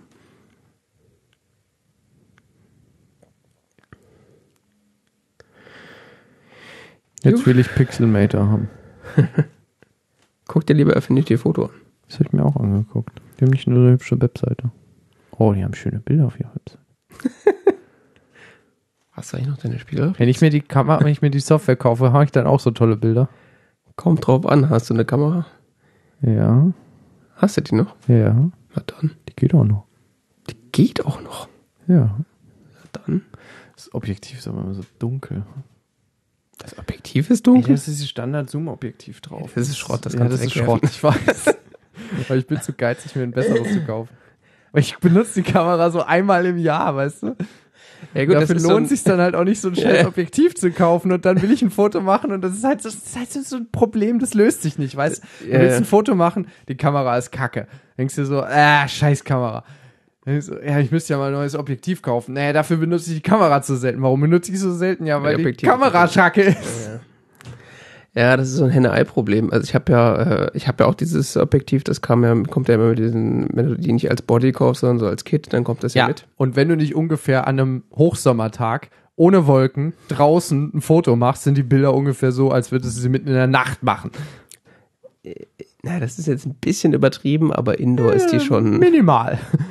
Indoor ist die schon schwierig zu benutzen, also muss man ein Stativ benutzen. Und das äh, Objekt darf sich nicht bewegen. Und die Belichtungszeit muss doch dann, äh, Ja. muss sich auch lohnen, der Einsatz des Stativs. Ich kann das, äh, also ich bin ja mittlerweile ein Freund von Festbrennweitenobjektiven. Ja, bin ich auch, weil Ich, finde ich äh, geil, aber ist halt irgendwie. Das äh, kostet 50, halt Geld, ja. 50 Millimeter Canon Objektiv ist ganz gut. Das hab ich. Weiß, es soll ziemlich gut sein. Ich hatte es auch mal auf einer anderen Kamera, auf einer ähnlichen Kamera in Benutzung. Ich fand es total cool. Es gibt Ja, es auch das in zwei. Stärken, ja. Aber das Standard soll schon ziemlich gut sein. Äh, das gibt's glaube ich, in drei Ausführungen. Da- Das, das teuerste ist dann bei knapp 400 Euro, glaube ich. Aber selbst das billige hat eine krasse Lichtstärke. Also das ist schon echt ja, gut. es macht tolle Bilder.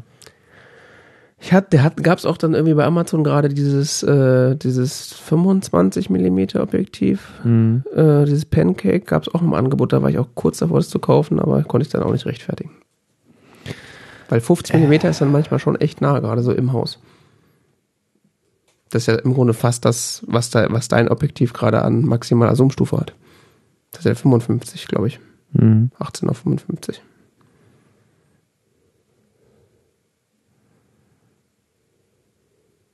Tja. 127 Euro. Wird auch mal teurer. Ich habe mir das damals, glaube ich, für 90 Euro gekauft oder so. Oder ich habe mir das im Nachhinein so schön geredet, dass das, das kann auch sein, das macht mir auch gerne. Gef gefühlt hat Ja, es war billiger. Also hier gibt es das 1 zu 1.8 Objektiv, das 1 zu 1.8 STM Objektiv mit 49 mm Filterdurchmesser, das mit andere hatte 52 und es gibt das Canon EF 50 mm 1 zu 1.4 USM Objektiv mit 58 mm Filtergewinn. Der billigste. Das ist nicht das billigste. Nee, nimm das billigste, das ist das, was ich auch habe. Das ist das in der Mitte. 1117 Bewertungen. Der Joghurtbecher. Joghurtbecher? Die sehen alle aus wie Joghurtbecher. Ja, aber das ist der billige, deswegen ist das der Joghurtbecher. Der kostet 118, das andere kostet 127. Ha. Dann, Aber gebraucht gibt es den einen schon für 78 und das andere für 95. das Gute ist ja bei solchen Objektiven, die kannst du ja auch behalten, wenn du eine andere Kamera dir kaufst. Also, muss halt dann auch eine Canon sein, aber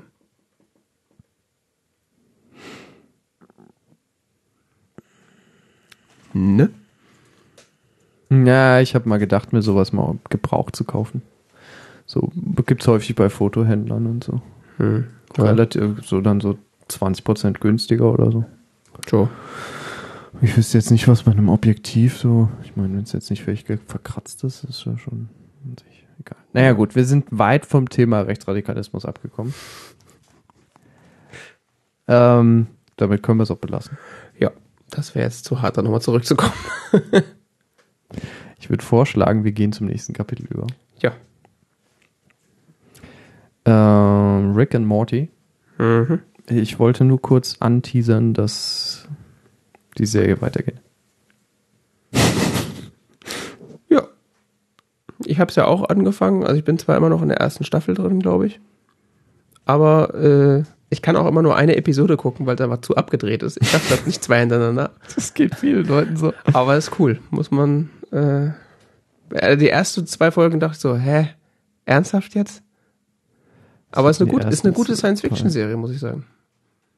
ja, es, ja, es ist, Es ist nicht nur so äh, haha lustig Science Fiction, sondern es ist tatsächlich auch man, also es ist interessante Science Fiction. Ja, es ist Hard Science Fiction. Also es ist wirklich, es ist so richtig abgedrehte Science Fiction.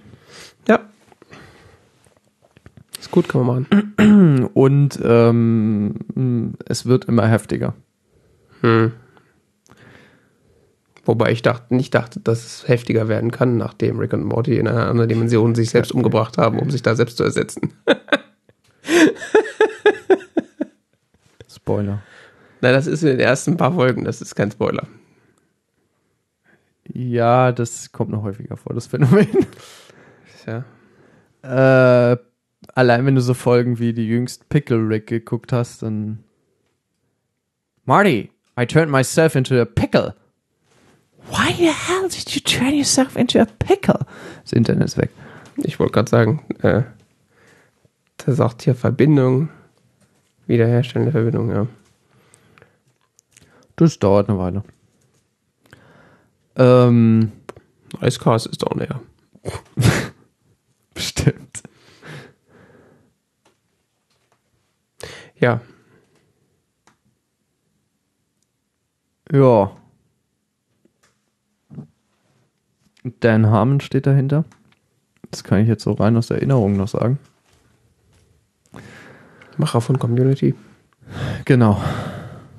Ja, wir hatten das ja auch schon mal vorgestellt, also hat es das ja schon mal vor ein paar. Läuft auf Adult, Adult Swim, dem sehr abgedrehten Comic-Fernsehsender der USA und man kann sich die Folgen auch mit einiger Verzögerung dort online angucken. Ach ja. Ich, also ich gucke gerade auf Netflix. So. Ja, da gibt es das auch. Ja. Ähm, und da läuft, wie gesagt, gerade die dritte Staffel. Die ist jetzt, glaube ich, mit der Hälfte durch etwa. Vier Folgen sind gelaufen. Kann sein, ja. Müsste ungefähr die Hälfte sein. Ähm, es ist völlig abgedreht. Also, wie gesagt, Pickle Rick ist eine Folge, wo Rick sich in ein Essiggürkchen verwandelt. Gut. Und dann passieren sehr, sehr eigenartige Dinge.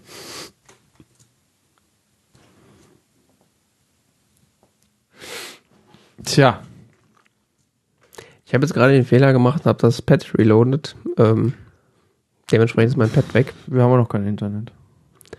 Äh, das heißt aber, ich sehe das nächste Thema nicht. Aber ich glaube, es war Wonder Woman. Ja. Ja, äh, darüber möchte ich auch gar nicht allzu viel reden, weil, äh, wenn ich ehrlich bin, ist das mittlerweile so lange her, dass ich diesen Film gesehen habe, dass ich mich nicht mehr an alles klar erinnere.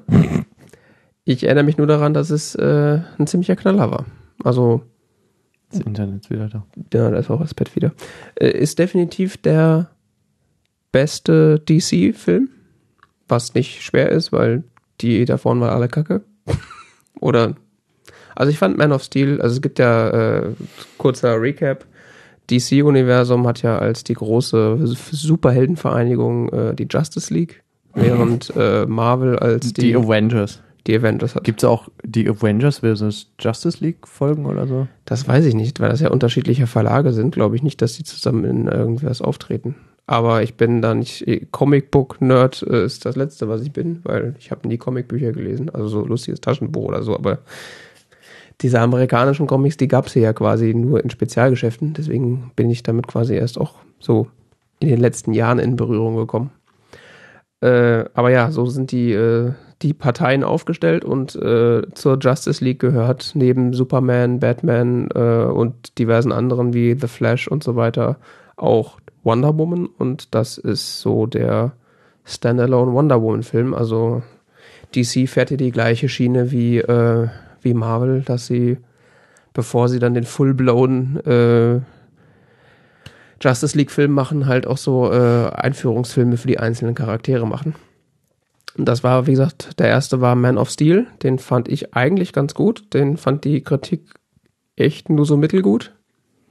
Aber ich bin auch ein kleiner Superman-Fanboy. Äh, das liegt bestimmt auch daran. Äh, der Batman wie Superman-Film war echt schlecht, obwohl es eigentlich auch ein Superman-Film ist. Äh, aber die, also die Story ist völlig Banane. Also wirklich kein guter Film. Man mhm. muss ihn aber trotzdem gucken, wenn man Superman mag und die Serie verfolgen will. Ähm, also er ist schon unterhaltsam, aber macht halt vorne und hinten keinen Sinn. Mhm. Und äh, der Wonder Woman-Film ist der erste Film, der wirklich Hand und Fuß hat und der auch einfach Spaß macht. Also die Story ist cool, die Schauspielerin, Spa Schauspielerinnen, vor allen Dingen die Hauptrollen sind gut. Und der männliche Sidekick ist auch lustig. Captain Kirk ist der männliche Sidekick. Also Chris Pine. Hm. Mhm. Wirklich gut gemacht. Also das ist so klassischer Superheldenfilm mit Origin Story. Hey, wo kommt eigentlich Wonder Woman her? Da wird die Geschichte der Amazonen erzählt und äh, die äh, Herkunft von Wonder Woman geklärt und äh, ja, alles andere wäre so ein bisschen spoilerhaft, äh, deswegen rede ich da nicht so viel drüber, aber wenn man grundsätzlich an dem äh, Universum Interesse hat, bitte angucken. Guter Film. Bisschen cheesy vielleicht, aber gut, mein Gott, ist ein Amerikaner. Ja, ich warte auf die Veröffentlichung. Ja. Wann kommt die? Ich, kann es nicht sagen. 19. September. Ja. Ist ja nicht mehr so lang. Ja, und der. Äh, on Digital HD von Amazon Video and iTunes on August 29. Mhm. Also übermorgen. Oh. Oh. Gab ja jetzt auch schon Trailer für, weiß ich nicht, wie der heißt, der Justice League-Film halt bitte. Ja. Ähm. Ja. Gab's das? Da gab's einen Trailer, ja. Justice League. Kenne ich nicht. Aber der Autor von Doctor Strange schreibt das Drehbuch.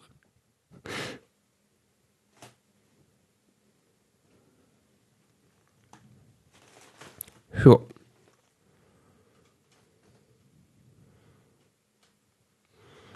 Und du wolltest noch über How to Catch Fire reden. Äh, entschuldige, ich habe nicht mitbekommen, dass du fertig bist. Ähm, How to Catch Fire, ja. Ähm, dazu nur zwei Anmerkungen. Ich finde die Serie, oder drei, vier Anmerkungen. Ich finde die Serie immer noch großartig. Immer, immer gut, wenn man vorher sagt, wie viele Punkte man abarbeiten will.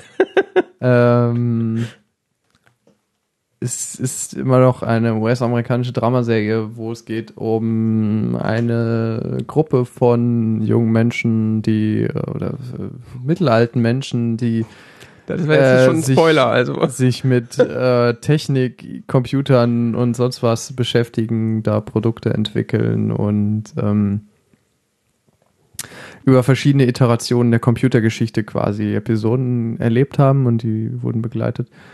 Ähm, sehr eigenartig ausgedrückt, ehrlich gesagt. Ich habe gerade überlegt, ob das jemand, der das jetzt nicht kennt, ob das jetzt ihn anspricht, dass er das gucken will. Ich weiß ja nicht. Die erste, Staffel, die erste Staffel spielte in den frühen 80er Jahren. Es ging um ein Unternehmen, das einen eigenen PC entwickelt hat, einen IBM-kompatiblen PC, äh, wo diese Gruppe an Personen sich eben erstmals kennenlernt, zusammen an diesem PC entwickeln. Ähm, das wird sehr spannend im Verlauf der ersten Staffel. Zweite Staffel geht's dann ähm, entwickeln sie zusammen eine Spielesoftware, es gibt verschiedene persönliche und professionelle Zerwürfnisse und so weiter. Dritte Staffel verwandelt sich das dann, wird immer größer, sonst was, größere Unternehmungen. Jetzt sind wir in der vierten Staffel. Mhm. Die vierte Staffel wird, wird letztendlich spielt ähm, zu Beginn des Webzeitalters. Also 90er Jahre. Ja, es ist, ist ungefähr so Beginn, frühe, Mitte 90er Jahre. Zu der Zeit spielt es etwa, was sich andeutet, ist so ein, ist so, dass sich das so ähm, thematisiert wird, ein, ein Wettbewerb zwischen größeren Giganten des frühen Webs. Ja. Hast du geguckt?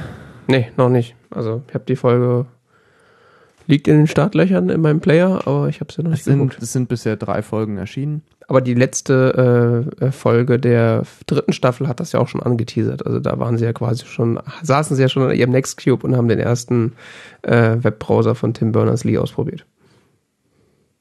Ja, ja. Genau. Ähm, wie gesagt, die einzelnen Staffeln spielten in unterschiedlichen Technik-Episoden der 80er, frühen 90er Jahre. Ähm, diese Staffel wird jetzt Halt and Catch Fire beenden. Das war von längerer Zeit so geplant. Hm. Gut, auf der anderen Seite, was sollten sie danach auch noch machen? Wenn sie nicht Zeitreise einführen, können sie ja schlecht äh, nochmal zurückgehen. Ja. Spin-off-Serie.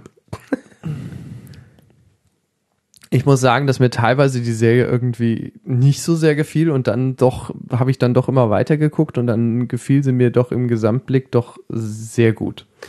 Ja, ich weiß, was du meinst. Also vielleicht hast du da auch andere äh, Sachen, die dich genervt haben, aber ich, also zwischendrin, gerade so in der, ich glaube, dritten Staffel oder Ende der zweiten Staffel, wo sie dann Community, wie hieß es, Community, Unity? Mutiny. Mutiny, das war das äh, dieses äh, Spielenetzwerk, was sie da irgendwie sich gebastelt haben, dieser ewige Stress da zwischen den beiden äh, Anführerinnen des Ladens, also Donna und Cameron. Cameron. Heißt sie überhaupt Donna? Ja, der ist Donna, ne? Hm. Dass ich das jetzt mit Suits verwechsel. Nee, nee, du hast keinen. Also auf jeden Fall die beiden Chefinnen, wie das, das Angegifte von den beiden, das waren irgendwann so, ja, die giften sich immer noch. Hatte seine Längen. Aber allein aus diesem Technologiestandpunkt und der Tatsache, dass halt so fiktional eigentlich so die Computergeschichte der 80er bis 90er nacherzählt wird, ist irgendwie schon cool.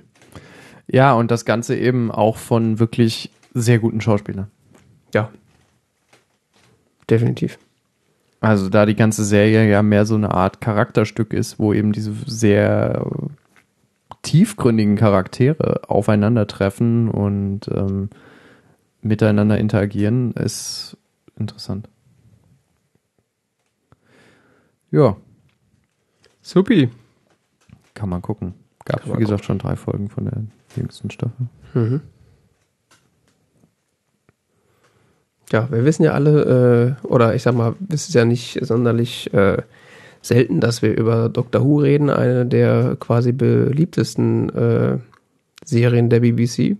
Die beliebteste Serie der BBC, wusste ich gar nicht, ist allerdings Top Gear. Aha. Und äh, Leute, die mich näher kennen, wissen vielleicht, dass ich jetzt äh, nicht gerade als Auto-Aficionado bekannt bin. Also ich finde Autos okay, ich habe nichts gegen Autos, aber so super Fan von Autos bin ich jetzt nicht. Ich kann mir vorstellen, in einer Le Welt zu leben, in der auch Autos leben. Sozusagen. Ist schon okay, ich habe nichts gegen Autos, aber ich, also ich habe auch mal Quartett gespielt, so ist nicht, aber. Ich hatte Schiffe Quartett. ich weiß heute noch was für Bruttoregistertonnen so manche von denen hatten. Also ich bin jetzt nicht als der super Autofan äh, bekannt, aber äh, kürzlich äh, hat mich dann ein Kollege mal wieder darauf hingewiesen, dass ich doch unbedingt mal Top Gear gucken soll, weil das ja auch so lustig ist und äh, auch wenn man eigentlich sich gar nicht so für Autos interessiert, äh, unterhaltsam ist. Und dann äh, habe ich mich dann mal dazu bewegt, das zu tun und habe äh, das auf Netflix dann mal angefangen. Was eigentlich auch schon irgendwie absurd ist, weil das Ganze ist offiziell zumindest äh, eine Autosendung. Also es geht da, ist so ein Magazin, was über Autos spricht. Hm.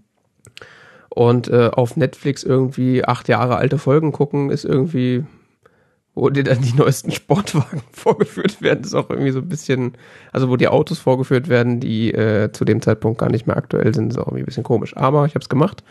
Und äh, zwei Dinge sind passiert. Erstens, ich verstehe jetzt, warum Leute das gucken, weil es ist wirklich lustig. Mhm. Mit Abstrichen. Mhm. Also es sind halt alte, verbitterte, weiße Säcke, die äh, Probleme mit Ausländern, Schwulen und sonst was haben. Allem. Äh, wenn man das äh, ignorieren kann, Was, was genau hast du gesehen jetzt von Top Gear? das, was auf Netflix verfügbar ist. Okay. Das ist nur was Jüngeres oder das? Das ist auch was Älteres. Ah, okay. Also ich, ja, ich komme gleich dazu. Also äh, zwei Dinge sind passiert. Ich habe, äh, verstehe das jetzt. Das ist tatsächlich, kann tatsächlich lustig sein. Äh, Nebeneffekt, äh, beziehungsweise Punkt zwei, ich habe angefangen, mich für Autos zu interessieren. also ich achte jetzt bei Autos drauf so, wie viel Zylinder hat er? Ist das ein V-Motor? Hat er einen Turbolader? Moment. Haha. Ist auch irgendwie lustig, das kannte ich so von mir noch nicht, aber es schadet ja auch nichts. Man lernt nie aus. Ja, genau. Ja, ähm, interessantes, ich weiß nicht, ob Schmankerl der Serie, ich weiß es nicht, ist ähm, die Tatsache, dass äh, die Besetzung äh, dann kürzlich gewechselt hat.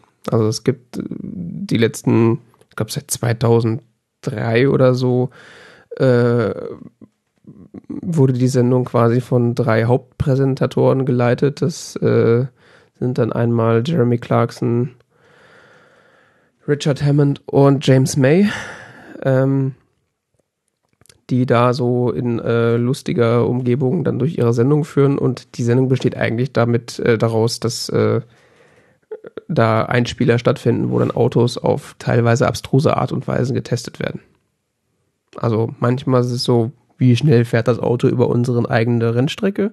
Manchmal ist es auch, ist dieses Auto schneller und Punkt A als ein Käfer, der aus 200 äh, Metern Höhe äh, geschmissen wird. Solche Geschichten. Also die Sendung ist auch irgendwie sowas von britisch. Und ich kann gar nicht mehr erklären, woran das liegt. Also klar, das sind alles Briten, die reden mit einem britischen Akzent. Aber wenn du da, also ich, wenn man das komplett synchronisieren würde und einen Deutschen davor setzen würde, ich glaube, der würde nur mit dem Kopf schütteln. ja. Ähm, diese Sendung hat die Besetzung gewechselt im Jahre 2015, glaube ich. Ja. Nachdem äh, Jeremy Clarkson, ich glaube, einem Producer auf die Fresse gehauen hat. Auf jeden Fall kam es zu Tätlichkeiten im, äh, in, in der, äh, im Bereich der Redaktion, wenn ich das so richtig gesehen habe. Und Ich äh, sag mal so, Jeremy Clarkson ist nicht der einfachste Charakter. Ja, äh, das merkt man auch schon. Man muss sich nur eine Folge angucken, dann weiß man, wie der Hase läuft. Also äh, ja, äh, da brauche ich nicht viel zu sagen. Auf jeden Fall kam es da wohl zu äh, handgreiflichen Reibereien und äh, seitdem machen die drei die Sendung nicht mehr. Mittlerweile wurde die Sendung äh, übernommen von einem neuen Team von Präsentatoren, hauptsächlich äh, von Matt LeBlanc, dem ja Joey aus Friends, ja, ich habe das gerade gelesen. Also echt interessant. und äh, Chris Evans, ein auch irgendwie Autojournalist, den man vielleicht kennt, wenn man Engländer ist, ich weiß es nicht. Äh, Chris, ah, der. Chris Evans, ja. mit unterstützt Ja, äh, Vom Gesicht her kenne ich ihn. Mit unterstützt wird dann äh, die Sendung von der deutschen Rennfahrerin Sabine Schmitz, die dann auch teilweise da auftritt und äh, furchtbares Englisch spricht. Äh, und dann haben sie noch so ein paar weitere Redakteure, äh, beziehungsweise äh, Sport, das heißt ja immer Sportjournalist oder Motorsportjournalist, äh, die da irgendwie mitmachen. Ja. ich finde, die Sendung hat seit dem Wechsel äh, einiges an Charme oder ist jetzt auf jeden Fall anders. Also ich finde sie nach wie vor irgendwie unterhaltsam, weil mein Matt LeBlanc ist auch lustig. Ja? Ich habe den, ich hab den seit den 90ern nicht mehr gesehen und das war in Friends. Ja. Also das äh, klappt auch irgendwie schon. Ähm, währenddessen hat Amazon sich äh, dann die drei äh, der, von der BBC verstoßenen äh, äh, von der BBC verstoßenen Herrschaften äh, Hammond, äh, May und äh, Clarkson eingekauft und auch, ich glaube sogar im selben Jahr, 2015 oder 2016, ich weiß es nicht, dann ein neues Format auf Amazon exklusiv gestartet, das da heißt The Grand Tour, was im Grunde ein Top Gear Klon ist, der aber, also es ist im Grunde die gleiche Sendung mit ein paar anderen Sachen, die sie nicht übernehmen konnten, weil es wahrscheinlich rechtlich äh, Probleme gegeben hätte. Äh, ja. Ich habe mir das quasi alles angeguckt und äh, ich sitze, bin ein bisschen ratlos, weil ich finde das irgendwie massiv unterhaltsam. Aber es ist auch irgendwie massiv bescheuert. Also ich habe da so, also ich sag mal, wenn man jetzt eine normale Serie guckt, sei es hier irgendwie, von mir aus Halt and Catch Fire, dann hat man da ja am Ende auch nichts von, außer Spaß. Nö. Ja. Aber da wird wenigstens eine Geschichte erzählt. Also ich habe das Gefühl, weiß nicht, dass ich da emotional gebildet werde oder so. Ich weiß es nicht, aber be- das ist wirklich. also das ist wirklich einfach nur strunzdumme Unterhaltung. Ja. Auf, äh, auf primitivste Art und ja. Was soll ich dazu sagen? ist halt leider lustig. Ich kann es auch nicht empfehlen, weil am Ende gucken das dann auch mehr Leute. Aber ich sag mal, wenn man sich für Autos interessiert, ist die Sendung sowieso was für einen. Und selbst wenn man sich nur ein bisschen für Autos interessiert, ist die Sendung leider auch was für einen. Also, ich muss, ich, also, Top Gear ist ja eins meiner dunklen Geheimnisse, gell? Oha. Jetzt kommt's. Die Enthüllung auf T-Zeit. Ich habe über lange Zeit echt viel zu viel Top Gear in meinem Leben schon gesehen. Ich habe es allerdings in den letzten zwei Jahren nicht mehr gesehen. In den letzten zwei Jahren? Top Gear läuft seit 1977, ja, also. Erstausstrahlung 2002 BBC 2. Streng genommen gibt es hier laut Wikipedia das seit 77. Ich habe das irgendwann vor zig Jahren mal geguckt. Ähm, du kennst das offensichtlich noch gar nicht so lange, gell?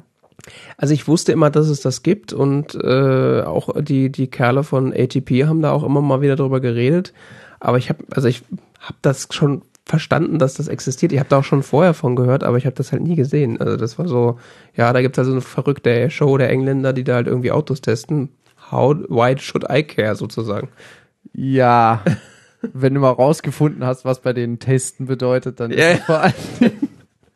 Das ist also, wie du sagst, es ist unglaublich, irgendwie ist es strunzdumm, aber es ist unglaublich unterhaltsam.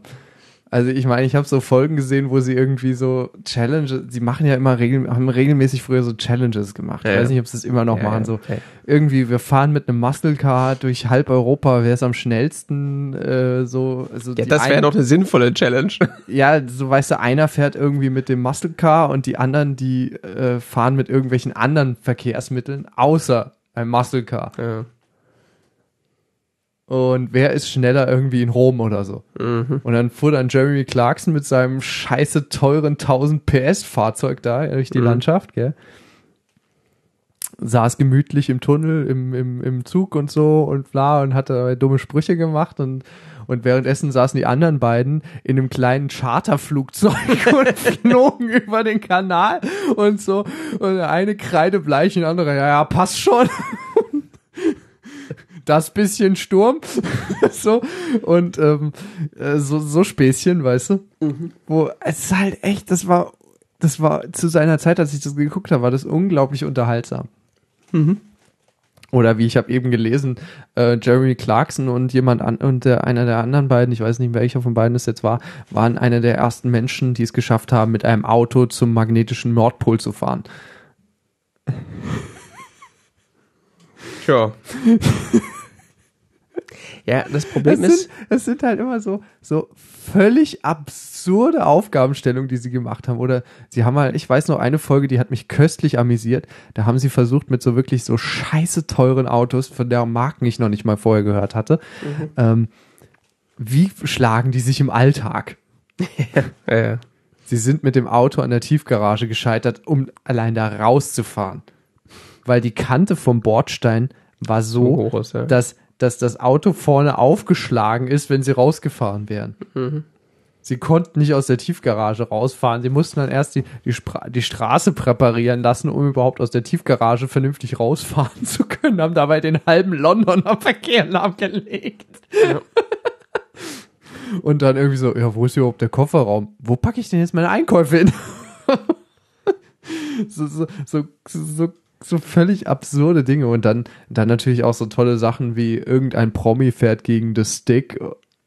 Ja, das ist nochmal so eine wo, Geschichte, wo, die, wo dann der, der, wo dann der legendäre Tom Cruise, der wirklich eine großartige Zeit hingelegt hat gegen einen ausgebildeten Rennfahrer.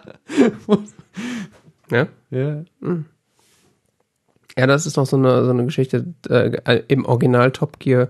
Mit den dreien gab es dann immer die, oder der Celebrity, äh, der dann im Reasonable Priced Car gegen den äh, Top-Rennfahrer, der äh, von Top Gear antritt. Das ist auch noch so eine Geschichte, ja. Ja, das Problem an den Sachen ist halt teilweise, teilweise weißt du, dass es äh, fake ist, weil es einfach, äh, das machen die nicht wirklich, aber teilweise machen sie auch Dinge, wo du weißt, das kann nicht fake sein, weil du siehst gerade, was da passiert. Und es ist aber so absurd, dass du dir nicht vorstellen kannst, dass wirklich jemand so dumm sein könnte, das zu tun. Ja, aber die drei, die sind wirklich, also, die sind. Die haben mental den Arsch offen. Ja, die, die sind wirklich, also. Jeremy Clarkson, der ist einfach nur ein grandioser Narzisst vor dem Herrn. ja, äh, Narzisst, Chauvinist, und, you name it. und Richard Hammond, ich weiß nicht, was mit dem Mann falsch ist, aber der hat. Der kompensiert, glaube ich, was. ist echt völlig durch. Und James May, der, keine Ahnung, der, der ist ja eigentlich noch irgendwie am normalsten. Der, der, ist, der wirkt am normalsten. Ja. Aber der ist halt so ein Brite. Ja, das ist, das ist wirklich der, der Brite, Brite vor dem Herrn. Der ist Brite. Bollocks. Und der kultiviert seine Spleens. Mm. So wie es nur ein Brite täte. Ja.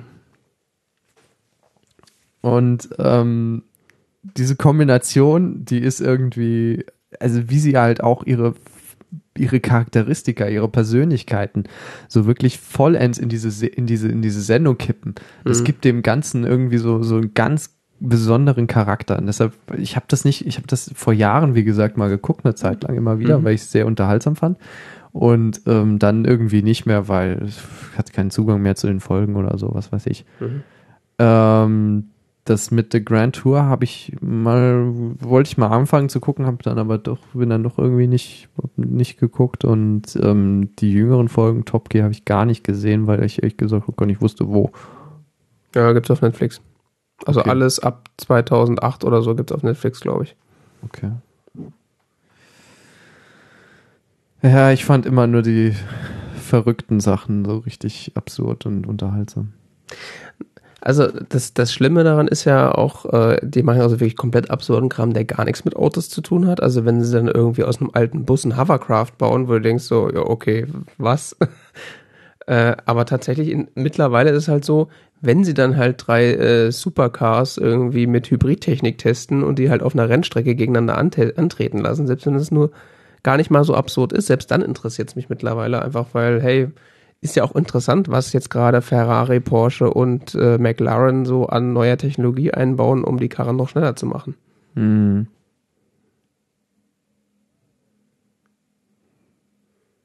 Oder Aber diese Cheap Car Challenges. Äh. Ja, die sind auch großartig. Was für Karren die da schon angeschleppt haben. Vor allen Dingen, wie oft die da schon Crashes hatten, wo ich dachte, ja, da hätte jetzt auch einer bei sterben können. Ja, aber ich glaube, die sind wirklich trainiert, die drei. Also die, die, Naja, dass die irgendeine gewisse Fahrerfahrung, also die haben auf jeden Fall eine unglaubliche Fahrerfahrung. Und das, also, die siehst ja auch, wie sie dann da teilweise Strecken fahren und äh, durch Kurven driften, wo du denkst so, pff, okay. How hard can it be?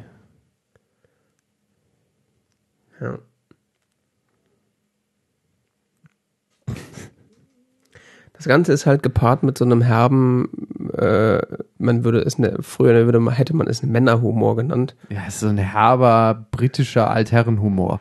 Ja, den man echt, äh, ich kann verstehen, wenn man das nicht gucken kann aus diesen Gründen. Ja, der ist teilweise auch wirklich eklig.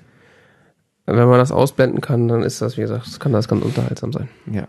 Ja, ja das stimmt, der ist wirklich. Also teilweise sind die, sind die, sind die Witze von denen schon. Ihre. Man merkt ihren halt ihr Alter an. Ja, weiß nicht. Ich glaube, die kultivieren das.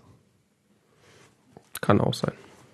Ich meine, das spricht ja auch im Zweifelsfall eine Zielgruppe an, die ähnlich tickt. Also der, Ja, ja, ja, der, der Mann, der sich halt besonders maskulin fühlt, weil er halt über Schwule lacht und Autos fährt. Das ist halt der Klassiker. Ja, stimmt. Naja. Ich glaube, viel mehr braucht man nicht zu sagen. Nö. Dann äh, beenden wir doch äh, an dieser Stelle das 147. T-Zeit Talk Radio. Äh, ist jetzt auch schon äh, alles lang genug gelaufen hier. Unsere Webseite heißt tzeit.org. Da kann man sich äh, die Shownotes zur Sendung anschauen, wenn aus irgendwelchen Gründen der Podcast-Player das nicht kann. äh, ja, da kann man uns im Zweifelsfall auch äh, Geld spenden, wenn man das denn möchte. Oder uns vor allen Dingen Kommentare schreiben. iTunes-Bewertungen sind bestimmt auch ganz toll. Müssen wir wieder reingucken, ob das äh, in den letzten Jahren wieder jemand getan hat. äh, ja, aber Kommentare zur Sendung immer gern gesehen. Wir unterhalten uns auch gerne äh, Post-Show-mäßig in den Kommentaren mit unseren äh, Hörerinnen und Hörern. Hm. Und damit verabschieden wir uns und sagen Tschüss bis zur nächsten Sendung. Tschüss. Tschüss.